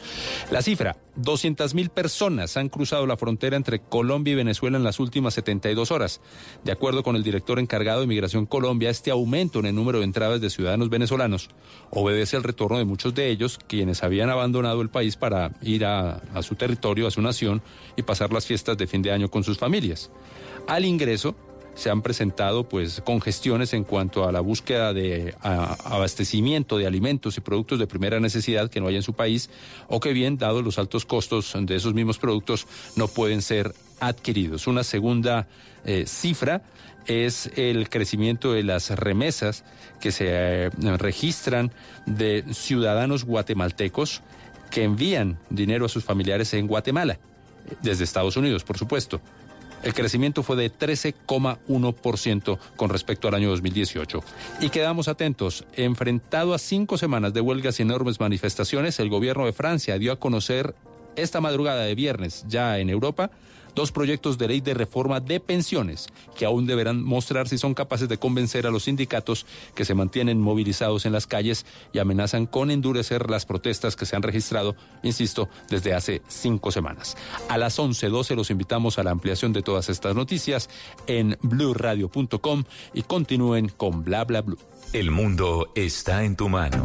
Escúchalo. Noticias de Colombia y el mundo a partir de este momento. Léelo, entiéndelo, pero también opina. Con respecto a la pregunta del día. Comenta. Yo pienso que ese código. Critica. Y sí, pienso que. Felicita. Vean que el pueblo lo está En respaldando. el fanpage de Blue Radio en Facebook tienes el mundo. Y un espacio para que compartas lo que sientes. Búscanos como Blue Radio en Facebook. Tú tienes mucho que decirle al mundo, porque en Blue Radio respetamos las diferencias. Blue Radio, la nueva alternativa. Estás escuchando Blue Radio, un país lleno de positivismo, un país que dice siempre se puede. Banco Popular. Soy Marta Vélez y cuando dicen que el palo no está para cucharas, yo veo que con él puedo hacer un juguete, una mesa y hasta una bicicleta. Siempre se puede cambiar, día a día, eso es pensar positivo, pensar popular, siempre se puede, con Banco Popular. Marta es clienta del Banco Popular y junto a ella pensamos que si miramos la vida de manera positiva, sabremos que siempre se puede. Banco Popular, somos Grupo Aval y la Superintendencia Financiera de Colombia. Háblenos de usted. Llámenos al 316-692-5274 y cuéntenos su historia.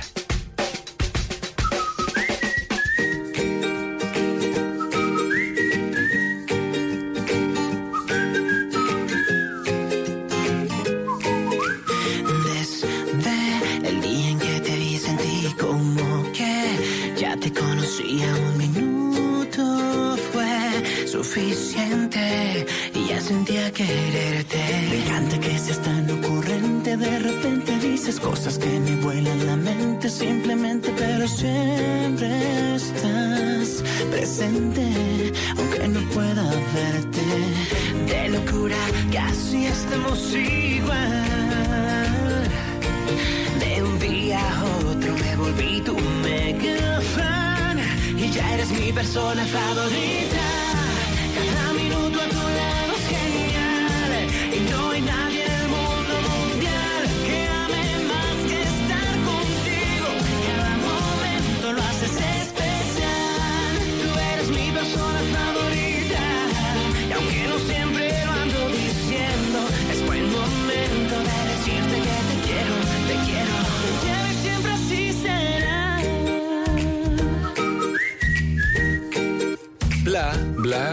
Blue. Creo que por más que pase y pase el tiempo, aunque llueva o truene, nunca pasará. Lo nuestro, al menos eso siento. De locura, casi estamos igual. De un día a otro me volví tu mega fan y ya eres mi persona favorita.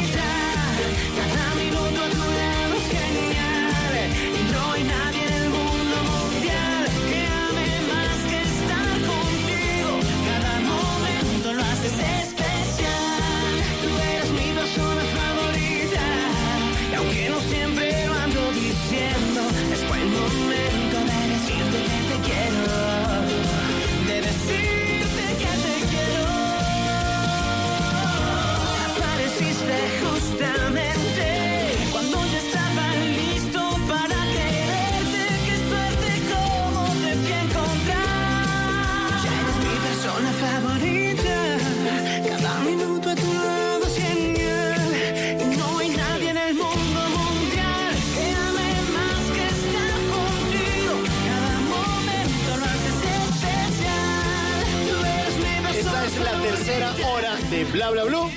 Estamos en horario adelantado, horario maduro. Delicioso. Sí, delicioso. Sí. Esta es la tercera hora, que es la hora de los oyentes, la hora en la que ustedes se toman este programa en el 316-692-5274. Ahí está Río Roma, también de México, mi persona favorita. Sí, si usted coge Río Roma, como dicen ellos, porque alguna vez les preguntaron que por qué se llamaban Río Roma. Entonces dicen, ah, Roma, la ciudad del amor y no sé qué. Entonces, si usted le da la vuelta al eh, nombre de Río Roma, le va a salir como oír amor. Entonces, usted coge Río. Entonces, usted oír, oír, Yo, amor, de Roma. Amor, oír. amor. Ah, sí. Oír amor, Río Roma. Dicen, mm, pues un- unos tipos eh, creativos, románticos, como ellos, este dueto que ha pasado varias veces por Son acá por Colombia, son mexicanos, mexicanos, sí, sí, sí. Y pues les va muy bien, eso es uno de sus primeros éxitos. Hace yo creo que ya por ahí unos seis añitos salió esta canción Sí, en el aproximadamente. 2013. 2013 salió. 2013, 2014, Uy, por ahí, sí. Sí, señor. Ahí Ya estaba tiempito. Río Roma y con eso empezamos para que ustedes llamen, llamen, llamen, llamen, llamen, llamen ya al 316-692-5274. Para oír amor. Oír amor. No, usted oír paga, chismes, paga- lo ¿cómo es que quiera. Paga dos y lleva uno. Ah, no, paga uno y lleva Pa- dos. paga uno y lleva tres. Eso. nuestro, al menos eso siento. De locura, casi estamos igual. De un día a otro me volví tu mega fan. Y ya eres mi persona favorita.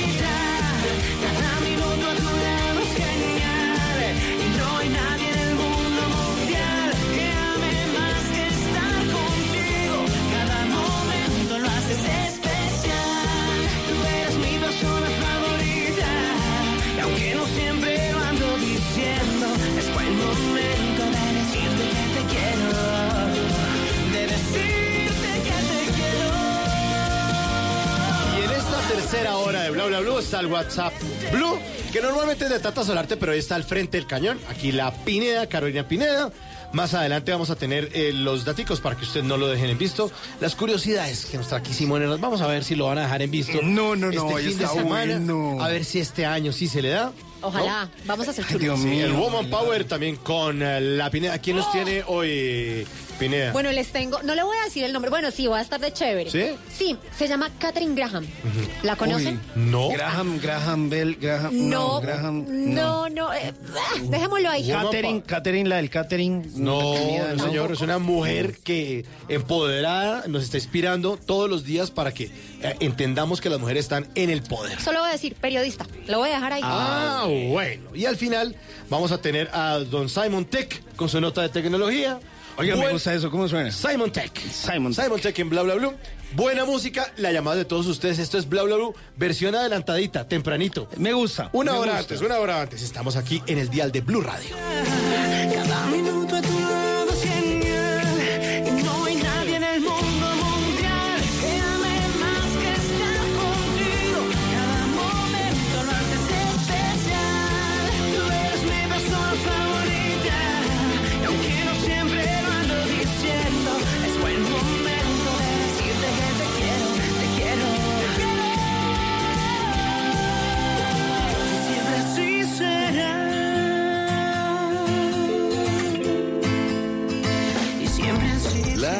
blue.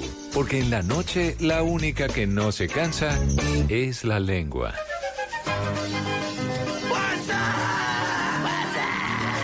¿Qué le aparece en su WhatsApp, Carolina? ¿Dónde nos invitan? ¿Qué hay que hacer? ¿Para dónde vamos? Pues con esta musiquita sabrosa, ¿sí la reconocen? Muy bogotana. La gata golosa, caray. Les tengo el Black Friday cachaco. ¿En serio? En enero, sí, señor. Sí, ¿cómo ¿Cuándo es esa es? vaina? Esa vaina. Esa vaina. China, cuente. Carachas. Cuéntanos, ¿de qué se trata? Esa vaina va a ocurrir el, el 18 de enero. Ay, no friegue. ¿Cuándo es un- cae 18 de enero? Es un sábado. Ah, no, chirría un sábado. Buenísimo. Y a las 10 de la mañana, después de pasar por la puerta falsa, Ah, en el usted- centro. En el centro, sí, señor. Donde va la gente divinamente. Gente dirá en la carrera octava con décimas o frente a la entrada de la alcaldía, el, que, el Palacio Líbano. No, momentico, la puerta falsa es arriba. Por eso, pero donde se va a hacer el evento es frente a la puerta de la alcaldía. O sea, abajo. Sí, señor. Ah, bueno, entonces pasa por la puerta falsa, pasa por la Plaza de Bolívar y baja ya por el Palacio de Líbano. Ojo que seguramente hay gente que no sabe qué es la puerta falsa, ¿no? Que es uno de los primeros restaurantes de Bogotá. Sí, donde se sirve Uf, un chocolate. Sí, buenísimo. Ay, buenísimo. Al lado de la Catedral Primada. Si usted no conoce Bogotá, lo invitamos. Lo invitamos. Y se puede pasar siempre. el 18 de enero, que es este Black Friday cachaco. Pues hasta hace muy poco nos era un poco extraño esto de lo que llamamos ahora los sales. Sí, los, las promociones o los outlets.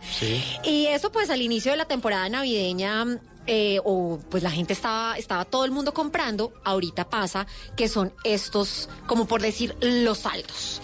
Y se inventaron este Black Friday cachaco.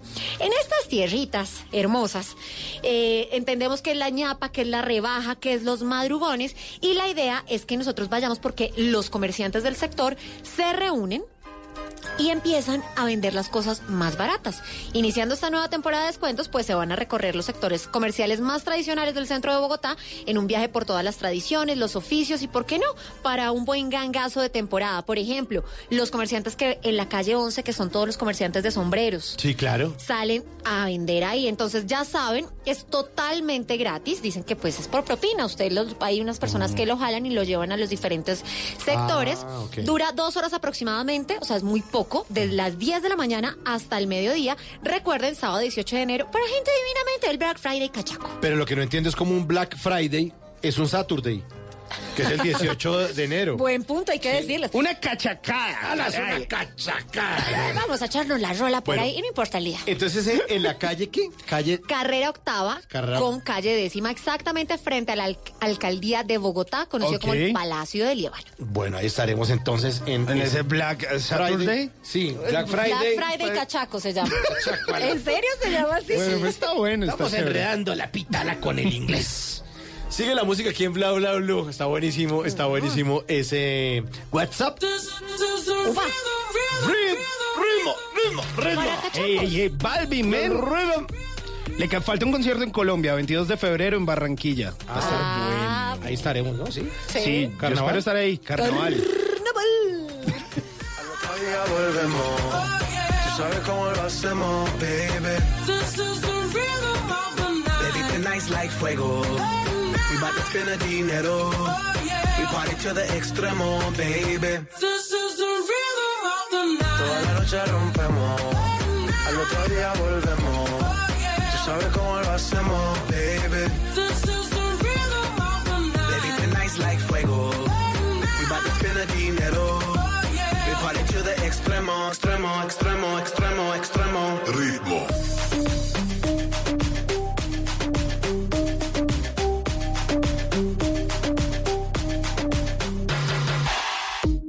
No son ni Reebok ni Sonai, nah. Sin estilista luzco fly. La Rosalía me dice que luzco guay. No te lo niego porque yo sé lo que hay. Lo que se ve no se pregunta.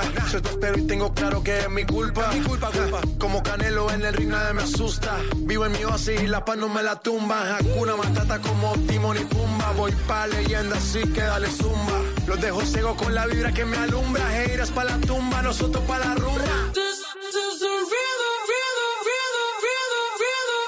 Toda la noche rompemos, al otro día volvemos. Tú sabes cómo lo hacemos, baby. Baby, tonight's like fuego. We bout to spend the dinero. We party to the extremo, baby. This is the rhythm of the night. Toda la noche rompemos, al otro día volvemos. Tú sabes cómo lo hacemos, baby. Baby,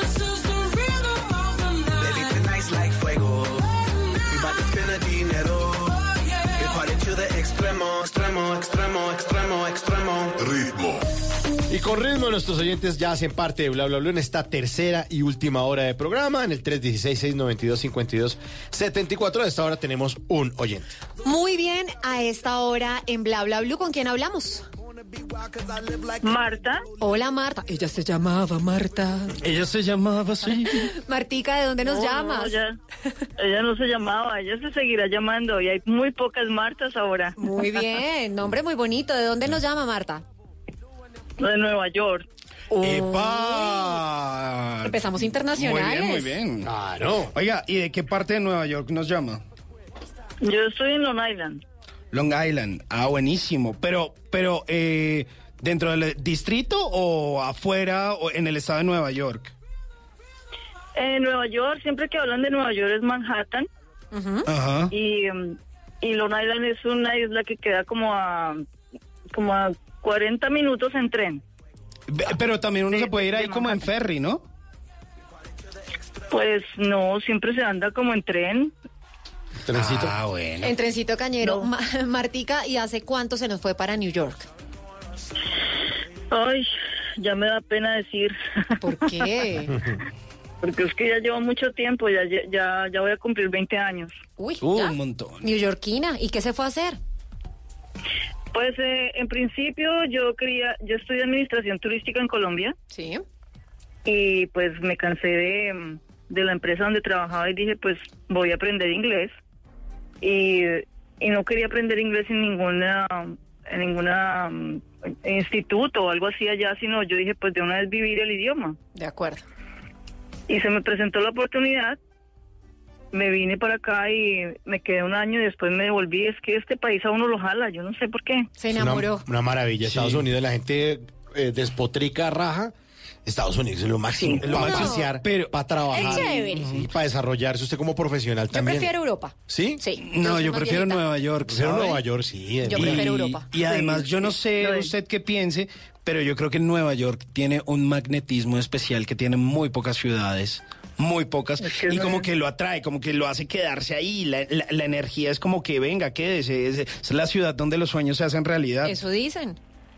Pues Marta. es una cosa rara de verdad porque porque cuando cuando yo me volví para Colombia para no regresar acá eh, me puse a vender carros allá en Colombia y y no la vida la vida ya es muy muy tesa Sí. no uno no puede uno o sea es completamente es completamente diferente estar allá después de que has estado acá y, y no hay algo que dice no no no ti- ti- tienes que devolverte. Y pues afortunada o desafortunada no yo digo que afortunadamente conocí a un gringo que que antes de irme para Colombia eh, él pues se enamoró de mí yo no.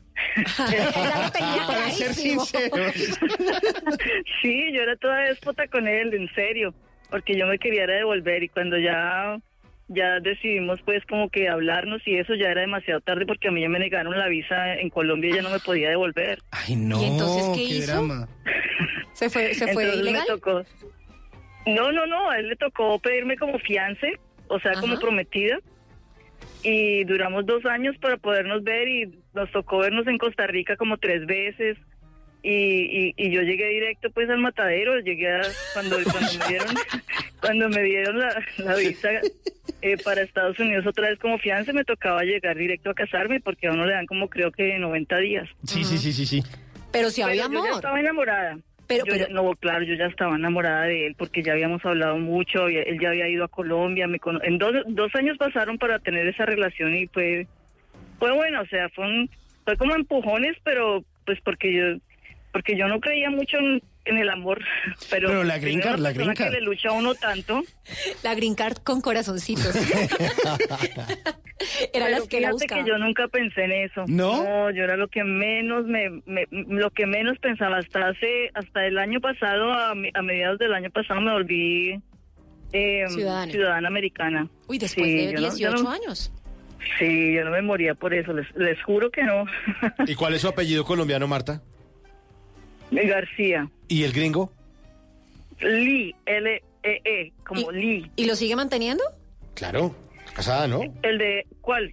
El de Lee. él? El, el, el, el Lee, sí, claro, yo, yo soy Lee ahora. O sea, sigue, ca- sigue Lee. casada. Claro, yo soy casada, muy felizmente casada. Tengo, tengo mellizos. Oh. Wow. ¿De cuántos Oiga, años? Tienen ya, tienen 12 años. Ok. Marta, hay, hay una cosa que a mí siempre me ha generado inquietud. Yo viví por un tiempo en Nueva York y generé unos lazos muy fuertes con esa ciudad y obviamente pues con muchos amigos míos que, que han hecho su vida allá. Y una de las inquietudes más fuertes pues justamente tiene que ver con el tema de los hijos, porque muchos dicen que, que muy chévere Nueva York y seguramente uno lo ve de pronto como soltero y tiene otra lectura de la ciudad, pero de pronto para criar hijos como que no es una ciudad como, como tan fácil o quizá no es la más apropiada. ¿Usted qué piensa? Pues lo que pasa es que la educación acá es completamente diferente. Aquí, mm, aquí es más, ah, como más abierto todo, empezando porque ni siquiera les dan religión. A no ser que, que, que tenga uno de los niños en, un, en una escuela privada, ¿no? O, Sí. una- o en una escuela católica, mejor, un, un colegio católico. Aquí sí, pues a todos se le dice escuela. Pero a mí sí, hay, hay choques ahí al comienzo, al comienzo que, por ejemplo, que, que quieran que uno mande los niños en- eh, cuando están en el jardín, mandarlos en pijama. O sea, uno todo lo que ha luchado, lo que nuestros padres lucharon para que uno sea limpio, ande peinadito, bien calzadito y todo, y aquí que las profesoras dicen, ay, me lo traes en pijama. O sea, ¿Qué? pijama. ¿Y por qué? Porque son actividades que hacen y, y- y quieren que los niños estén en pijama. O sea, claro. no. No, Claro. a las, a, las nueve de la, a las nueve de la mañana yo no voy a sacar a mi hijo a la calle en pijama. Eso me parece a mí. Claro, si uno salía a las cinco y media de la mañana, de la mañana Bañado y arreglado. vestido, desayunado, peinado. Sí, eso es como, como un, un principio, ¿no? Claro. No, y después cuando se va creciendo la cosa se pone como un poquito más, más compleja. Sí. Sí, es complicado y ahora con los celulares y todo es, eh, es, es, es un poquito patético ver a estos niños eh, pegados en el celular, así se encuentren. A veces ni salen, a veces ni hablan, a veces ni saludan, ni miran. Nada. Ni, ni, ni uno les conoce la cara, porque, ni, los, ni, ni cómo miran porque son pegados al celular. O sea, El cuello doblado. Marta, ¿y usted ha traído a sus hijos a Colombia? Sí, cada año yo los he llevado, pero ya, ya llevo como, como dos años sin llevarlos. ¿Y qué dicen del qué- español. ¿Y qué dicen de Colombia? mucho honor. ¿Qué dicen de Colombia? La última vez los llevé a la, a la zona cafetera y mi esposo quedó encantado. Él, él pues dijo que, que si que si las cosas se dieran para que llegáramos a viejos y, y, y vivir juntos sería rico vivir en la zona cafetera, pero pues la, la situación de la salud y todo eso, pues eso, eso implica no, porque es completamente diferente. ¿Y por qué, por qué no? O sea, ¿por qué la salud es un problema? Porque la salud en Colombia es pésima. Hombre, aquí hay medicina, uno. aquí hay No. medicina para todo el mundo, ¿no? Pues estamos mejorando en eso Sí. últimamente. Pues le, le digo que mi hermano vive en Costa Rica y se va a volver a Colombia. Y una de las razones por las cuales hablé con él el puente pasado, me dijo, la salud en Colombia es mejor que en Costa Rica. Costa Rica es carísimo, pide uno una cita, se le dan dentro de tres meses. Es una mamera. Y él dijo, no, no, no, vaya por lo menos a YPS. Y le dije, sí, pero no es tan fácil. Me dijo, no, pero prefiero Mejor. una vaina a Costa Rica. Sí. Bueno, incluso hay gente en Bueno, Estados de Unidos que, sí. que se viene a hacer tratamientos estéticos, tratamientos odontológicos, Sí, hay que también turismo más- de salud. Porque Sí. es un poco más económico, pero yo sí entiendo de pronto la razón de Marta y es si usted entra con una apendicitis y así usted sea una persona eh, que no tiene una situación migratoria definida, lo van a atender, no lo van a dejar morir. Así lo dejen endeudado en 100 mil dólares, Claro, pero pero, haga- no lo dejan morir. Pero hágase un tratamiento dental en Estados Unidos y hágase uno aquí en Colombia. Ah, no, Ay, claro, es- que son cosas de cosas. Sí. pero, pero no lo dejan morir. Bueno, eh, yo me refiero, yo no, no digo yo me refiero, es mi, mi esposo se refiere a que él tiene un seguro social muy bueno porque porque él es eh, policía retirado. Ah, ok. es otra voz, es Entonces, otra nosotros voz. tenemos una nosotros tenemos una, un- una una cobertura muy buena de todo, absolutamente de todo. Y, y él pensando en eso, pues dice, no, yo, yo cómo me voy a zafar de, de, de- de eso para irme para Colombia.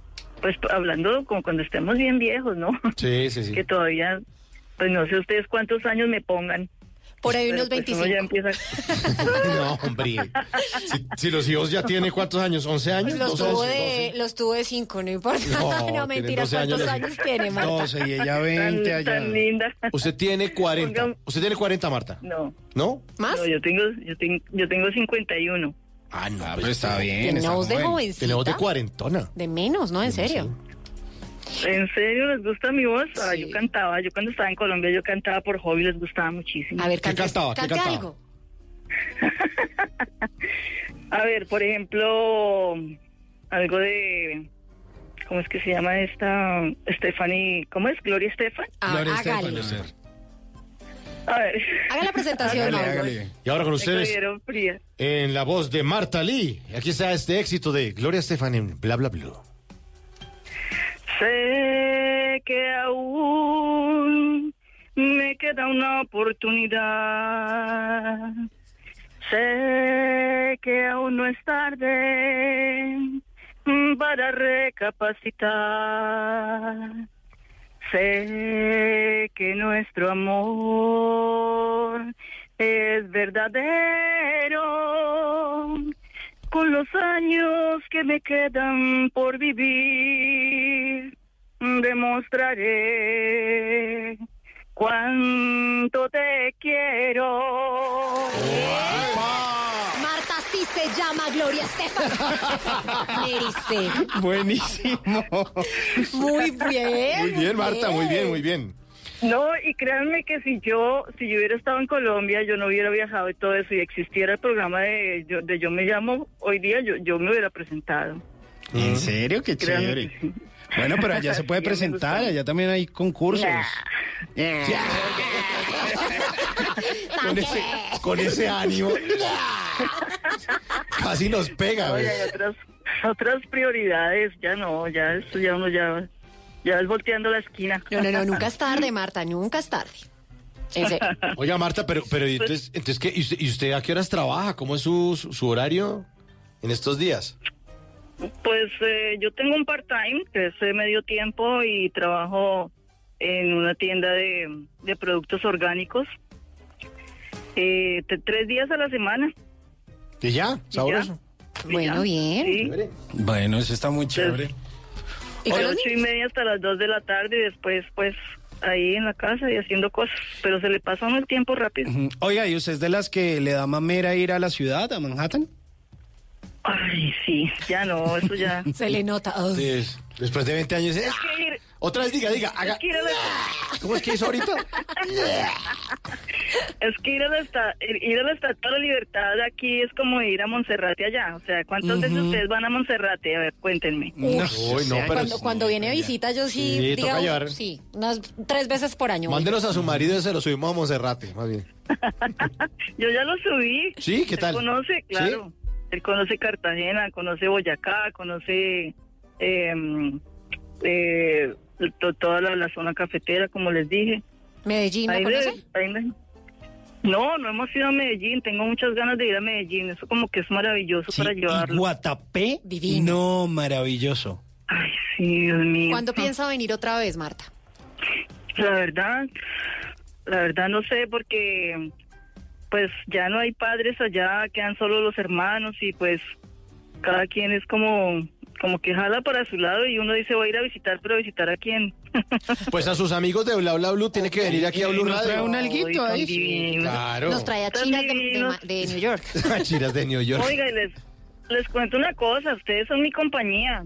Pues para Se eso. los juro, de verdad. para eso estamos aquí. se- No, no, no, ustedes definitivamente, yo ando con mi teléfono en- entre el bolsillo a, a cualquier parte que voy es con mi radio prendido. Yo parezco, es como, a- adicta a Blue, a Ay, Blue qué Radio. chévere. Qué bueno, qué bueno, Me Marta. gusta mucho. Qué bueno. Me hacen reír, me tienen informada. Yo a veces a veces llamo a mi hermana y le digo, oiga, lleve sombrilla que va a llover. Dijeron en bla bla bla que va a caer un aguacero. Ni siquiera. Pues Marta, le queremos, yo- le queremos agradecer muchísimo su llamada, le mandamos un abrazo muy cálido a esta hora en Nueva York, que están como a menos dos grados más o menos por ahí. Está haciendo frío, ¿no? En Nueva York. Sí, más, sí, sí, hace, hace frío, pero ahorita dijeron que, que, que en la próxima semana va a haber... em, ¿Nevada? eh, no, va a haber va a haber como un... Ay, ¿Cómo es que se dice? Como un veranito Como- Sí, como que va a haber un... eh, de inv- no de invierno, sino de, de, de spring. ¿Cómo se dice spring? Primavera. Primavera. Primavera, sí, que va a haber que va a haber temperaturas de primavera, dicen. Ah, pues dicen vamos que va a haber. Eso, ¿no? Pues le mandamos un abrazo de primavera, un abrazo cálido. Y usted sabe, como buena oyente de Bla Bla Bla Marta, que siempre nos despedimos a nuestros oyentes con una buena canción. Y aquí hay una canción que tiene que ver con Nueva York. New York Band, dame vida, mucha vida para Marta Lee, oyente de Nueva York. Un abrazo.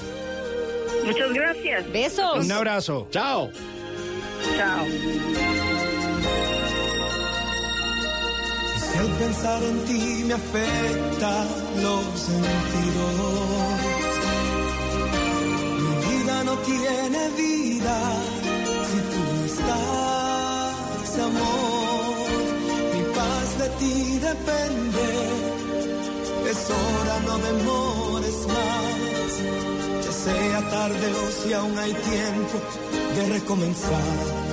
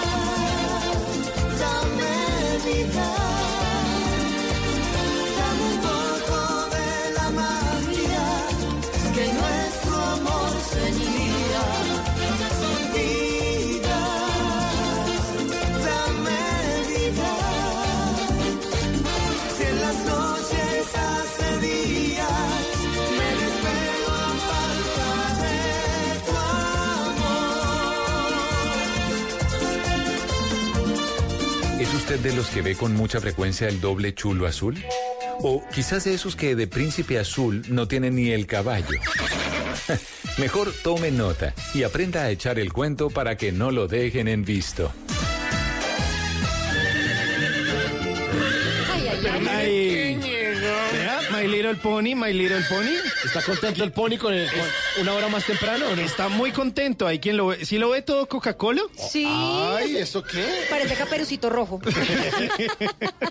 todo, todo bonito, eh, My Little Pony, que viene hoy recargado de sabiduría, de amor, de luz, de conquista. Tiene una sonrisa así como tan que como llega al picaresca. alma. Sí. Sí, es una. Pues imagínese que este año decidimos, ante el éxito de todas las citas del 2019, Sobre todo Oigan, el oigan, decidimos con My Little Pony, vamos a sacarle negocio a esto. Y abrimos consultorio abierto para hombres solteros y un poco fracasados en el amor. ¿Qué? No, hombre, ¿Y lo abrieron sí, sí. en físico, virtual? ¿cómo? Virtual, de manera, de manera virtual, ustedes simplemente, eh, me- pues lo que pasa es que no queremos como ser tan evidentes, entonces lo abrimos a través de mi cuenta de Instagram, arroba Hernández Simón, usted me, me escribe ahí un mensaje como, eh, oiga, para que no me dejen en visto, oiga, Sí, páseme a My Little Pony. Sobre todo usted que lo dejan en visto siempre y, dando consejos. y lo estamos aconsejando y nos llegó primer cliente. ¿En serio? ¿Ah, sí? Sí, Ah, sí. pero- Rubén Arias, de Blue Radio. Ah, Sí, sí, sí.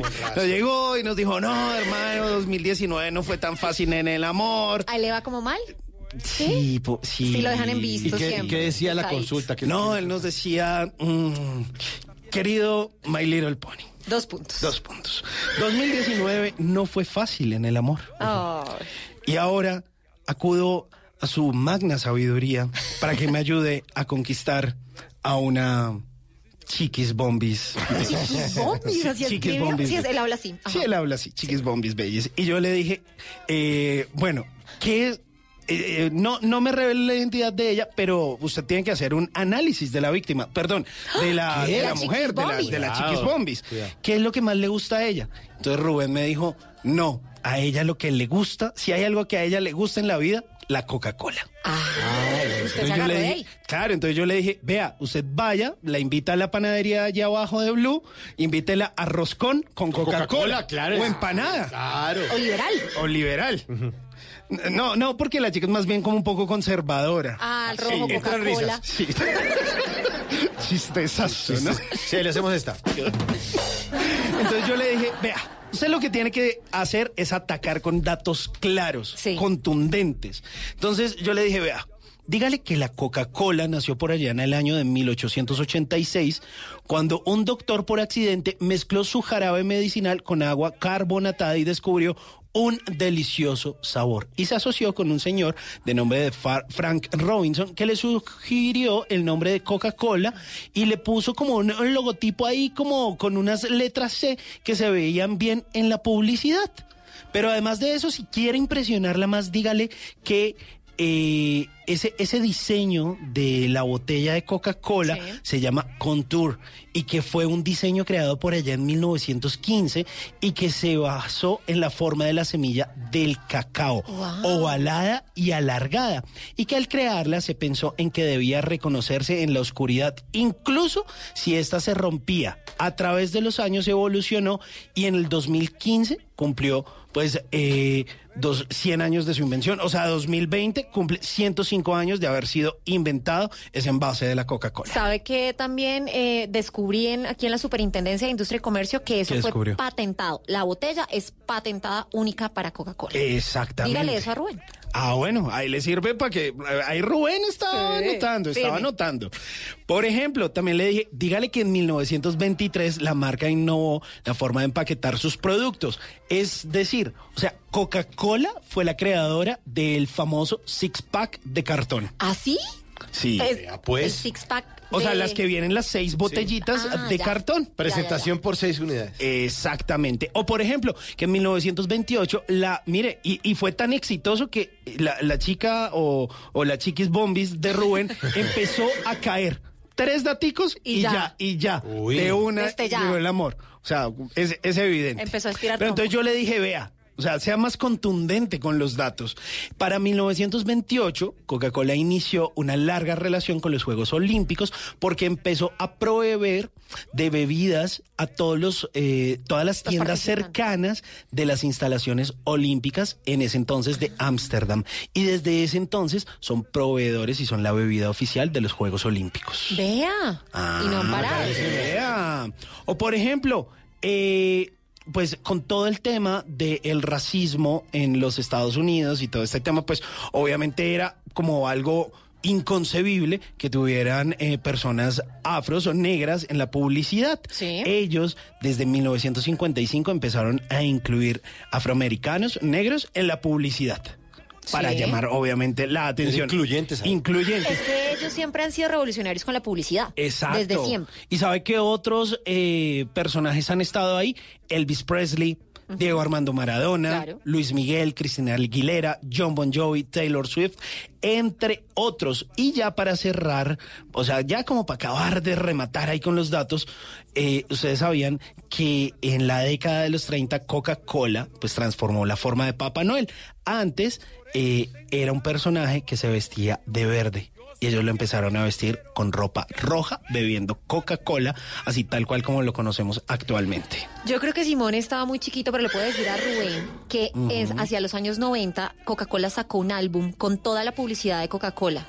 Es un álbum maravilloso, si lo puedo encontrar, pues yo creo que fue el único álbum que, llegué- que llené en mi vida. La publicidad de Coca-Cola toda la vida me ha llamado la atención. Un álbum maravilloso para coleccionistas. Bueno, pues eh, espero que ahí esté justamente él anotando todos estos datos y por supuesto que tenga clara una cosa contundente al momento de conquistar y es ser romántico. ¿Qué? Es cerrar siempre No. una cita, No, no, con no. una frase de amor, No, pero una frase No. romántica. Yo le dije, No, no, Rubén, no.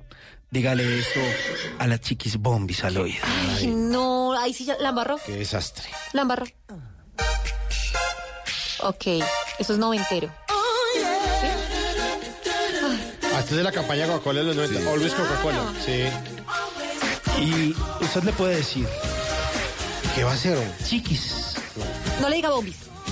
bombis. No. Hoy he comprobado que la luna no brilla tanto como tu rostro. Por eso vivo tan enamorado del brillo de tus ojos. No, no, no, vea, coja esa botella de Coca-Cola. No, se la rompe en la cabeza. En la cabeza, hombre. Dedíquele esa canción mejor. A ver. El baile de los Coca-Colos. Roberto Barrera. Uy, Ah. ok. Hágame el favor. Y ahí le baila y todo eso. Y échale roncito. Ah, eso mejor. Para que no lo dejen en visto. Bla, bla, blue.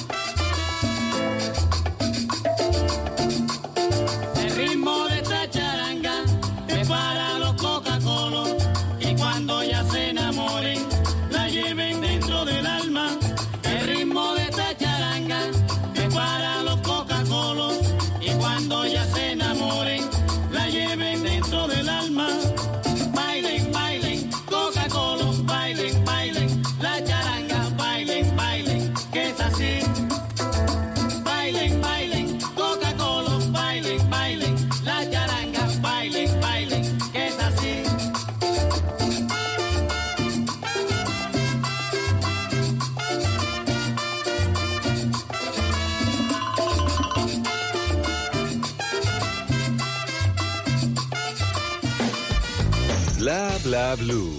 Porque en la noche la única que no se cansa es la lengua.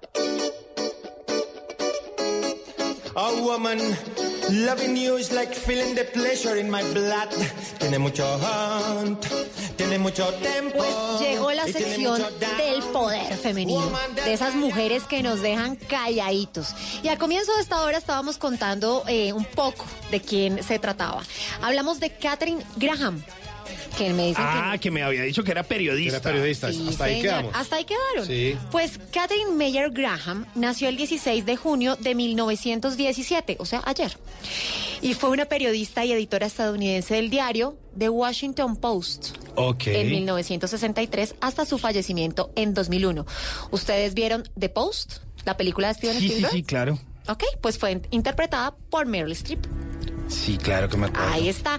Pues ella nació en Nueva York. Es hija de un matrimonio judío de origen alsaciano. Pero la, pe- padre- perdón, la película tiene que ver con la vida de ella. Claro. Es la biografía de ella. No es la biografía. La Tiene que película ver. tiene que ver con los secretos del Pentágono. Ah, ok. Y es el papel que ella toma en el Washington Post en esa época con el presidente Nixon para que ella decida publicar todo este tema de los archivos del Pentágono. Y ahí Ella- estaba Catherine Graham.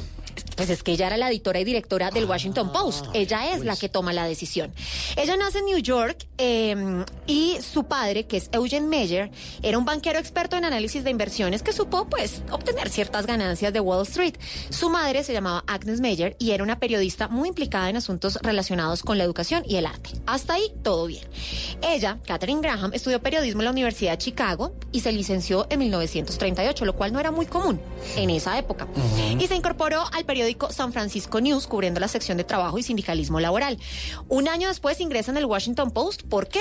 Porque su padre había adquirido lo adquirió en una subasta en 1933 cuando el rotativo estaba en bancarrota.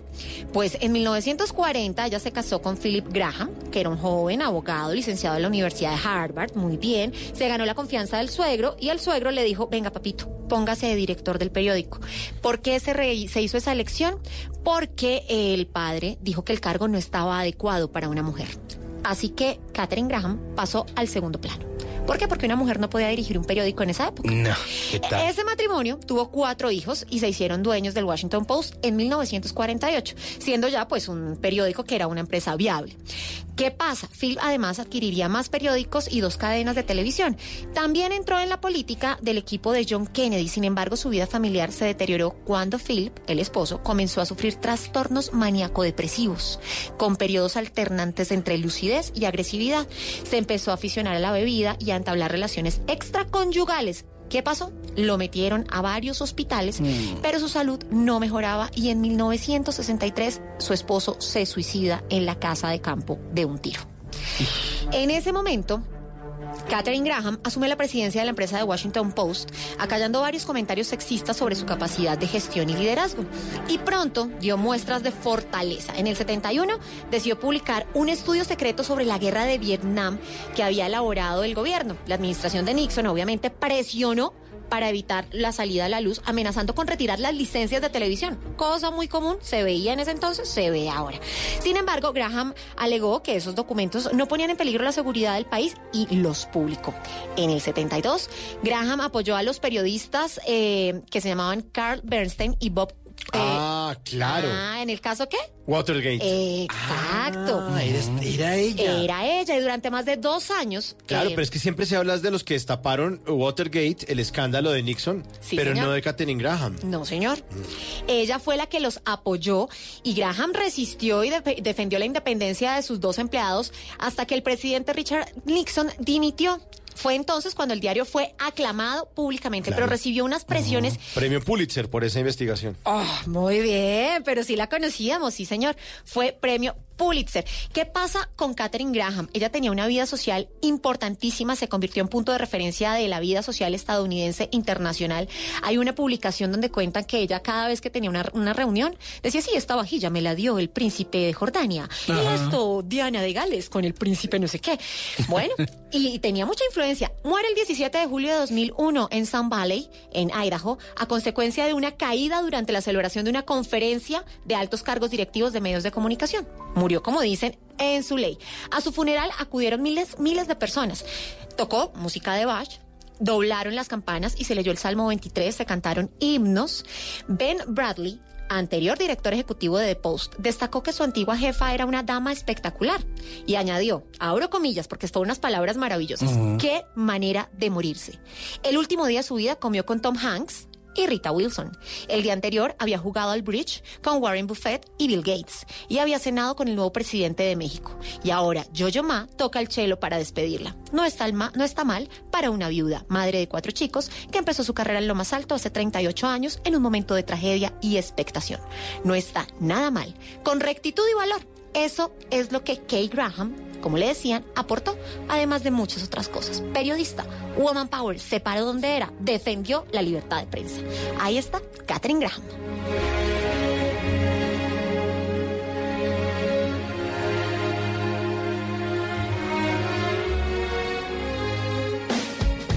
Bla bla blue. Porque en la noche la única que no se cansa es la lengua.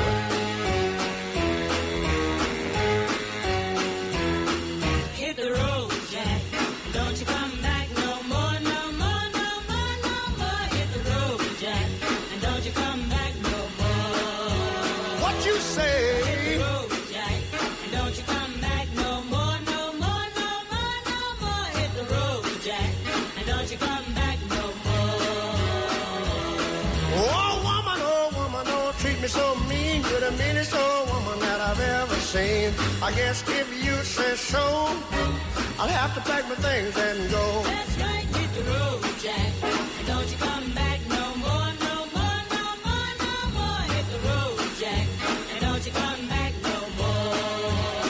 Una amiga me decía que esta es la canción, y que en Cali decían que esta era la canción del mono mono. ¿Por qué? Porque dice no more, no more, no more. O sea, no más, no más, no Ajá. more, no Sí. more. Que, en Cali cantan mono, mono, mono. La canción del mono, mono.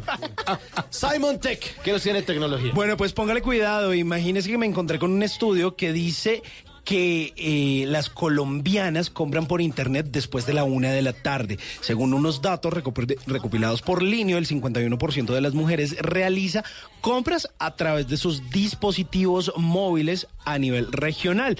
Localmente las ciudades que concentran la mayor cantidad de transacciones realizadas por mujeres son Bogotá, Medellín y Cali, lo cual Sí. es lógico porque pues es donde más habitan eh, personas. Resulta que en este estudio de Linios se revela que las mujeres en Latinoamérica tienen un perfil y comportamiento de compra que se puede definir como práctico, es decir, el 45% de ellas tiene entre 25 y 35 años y usualmente navegan alrededor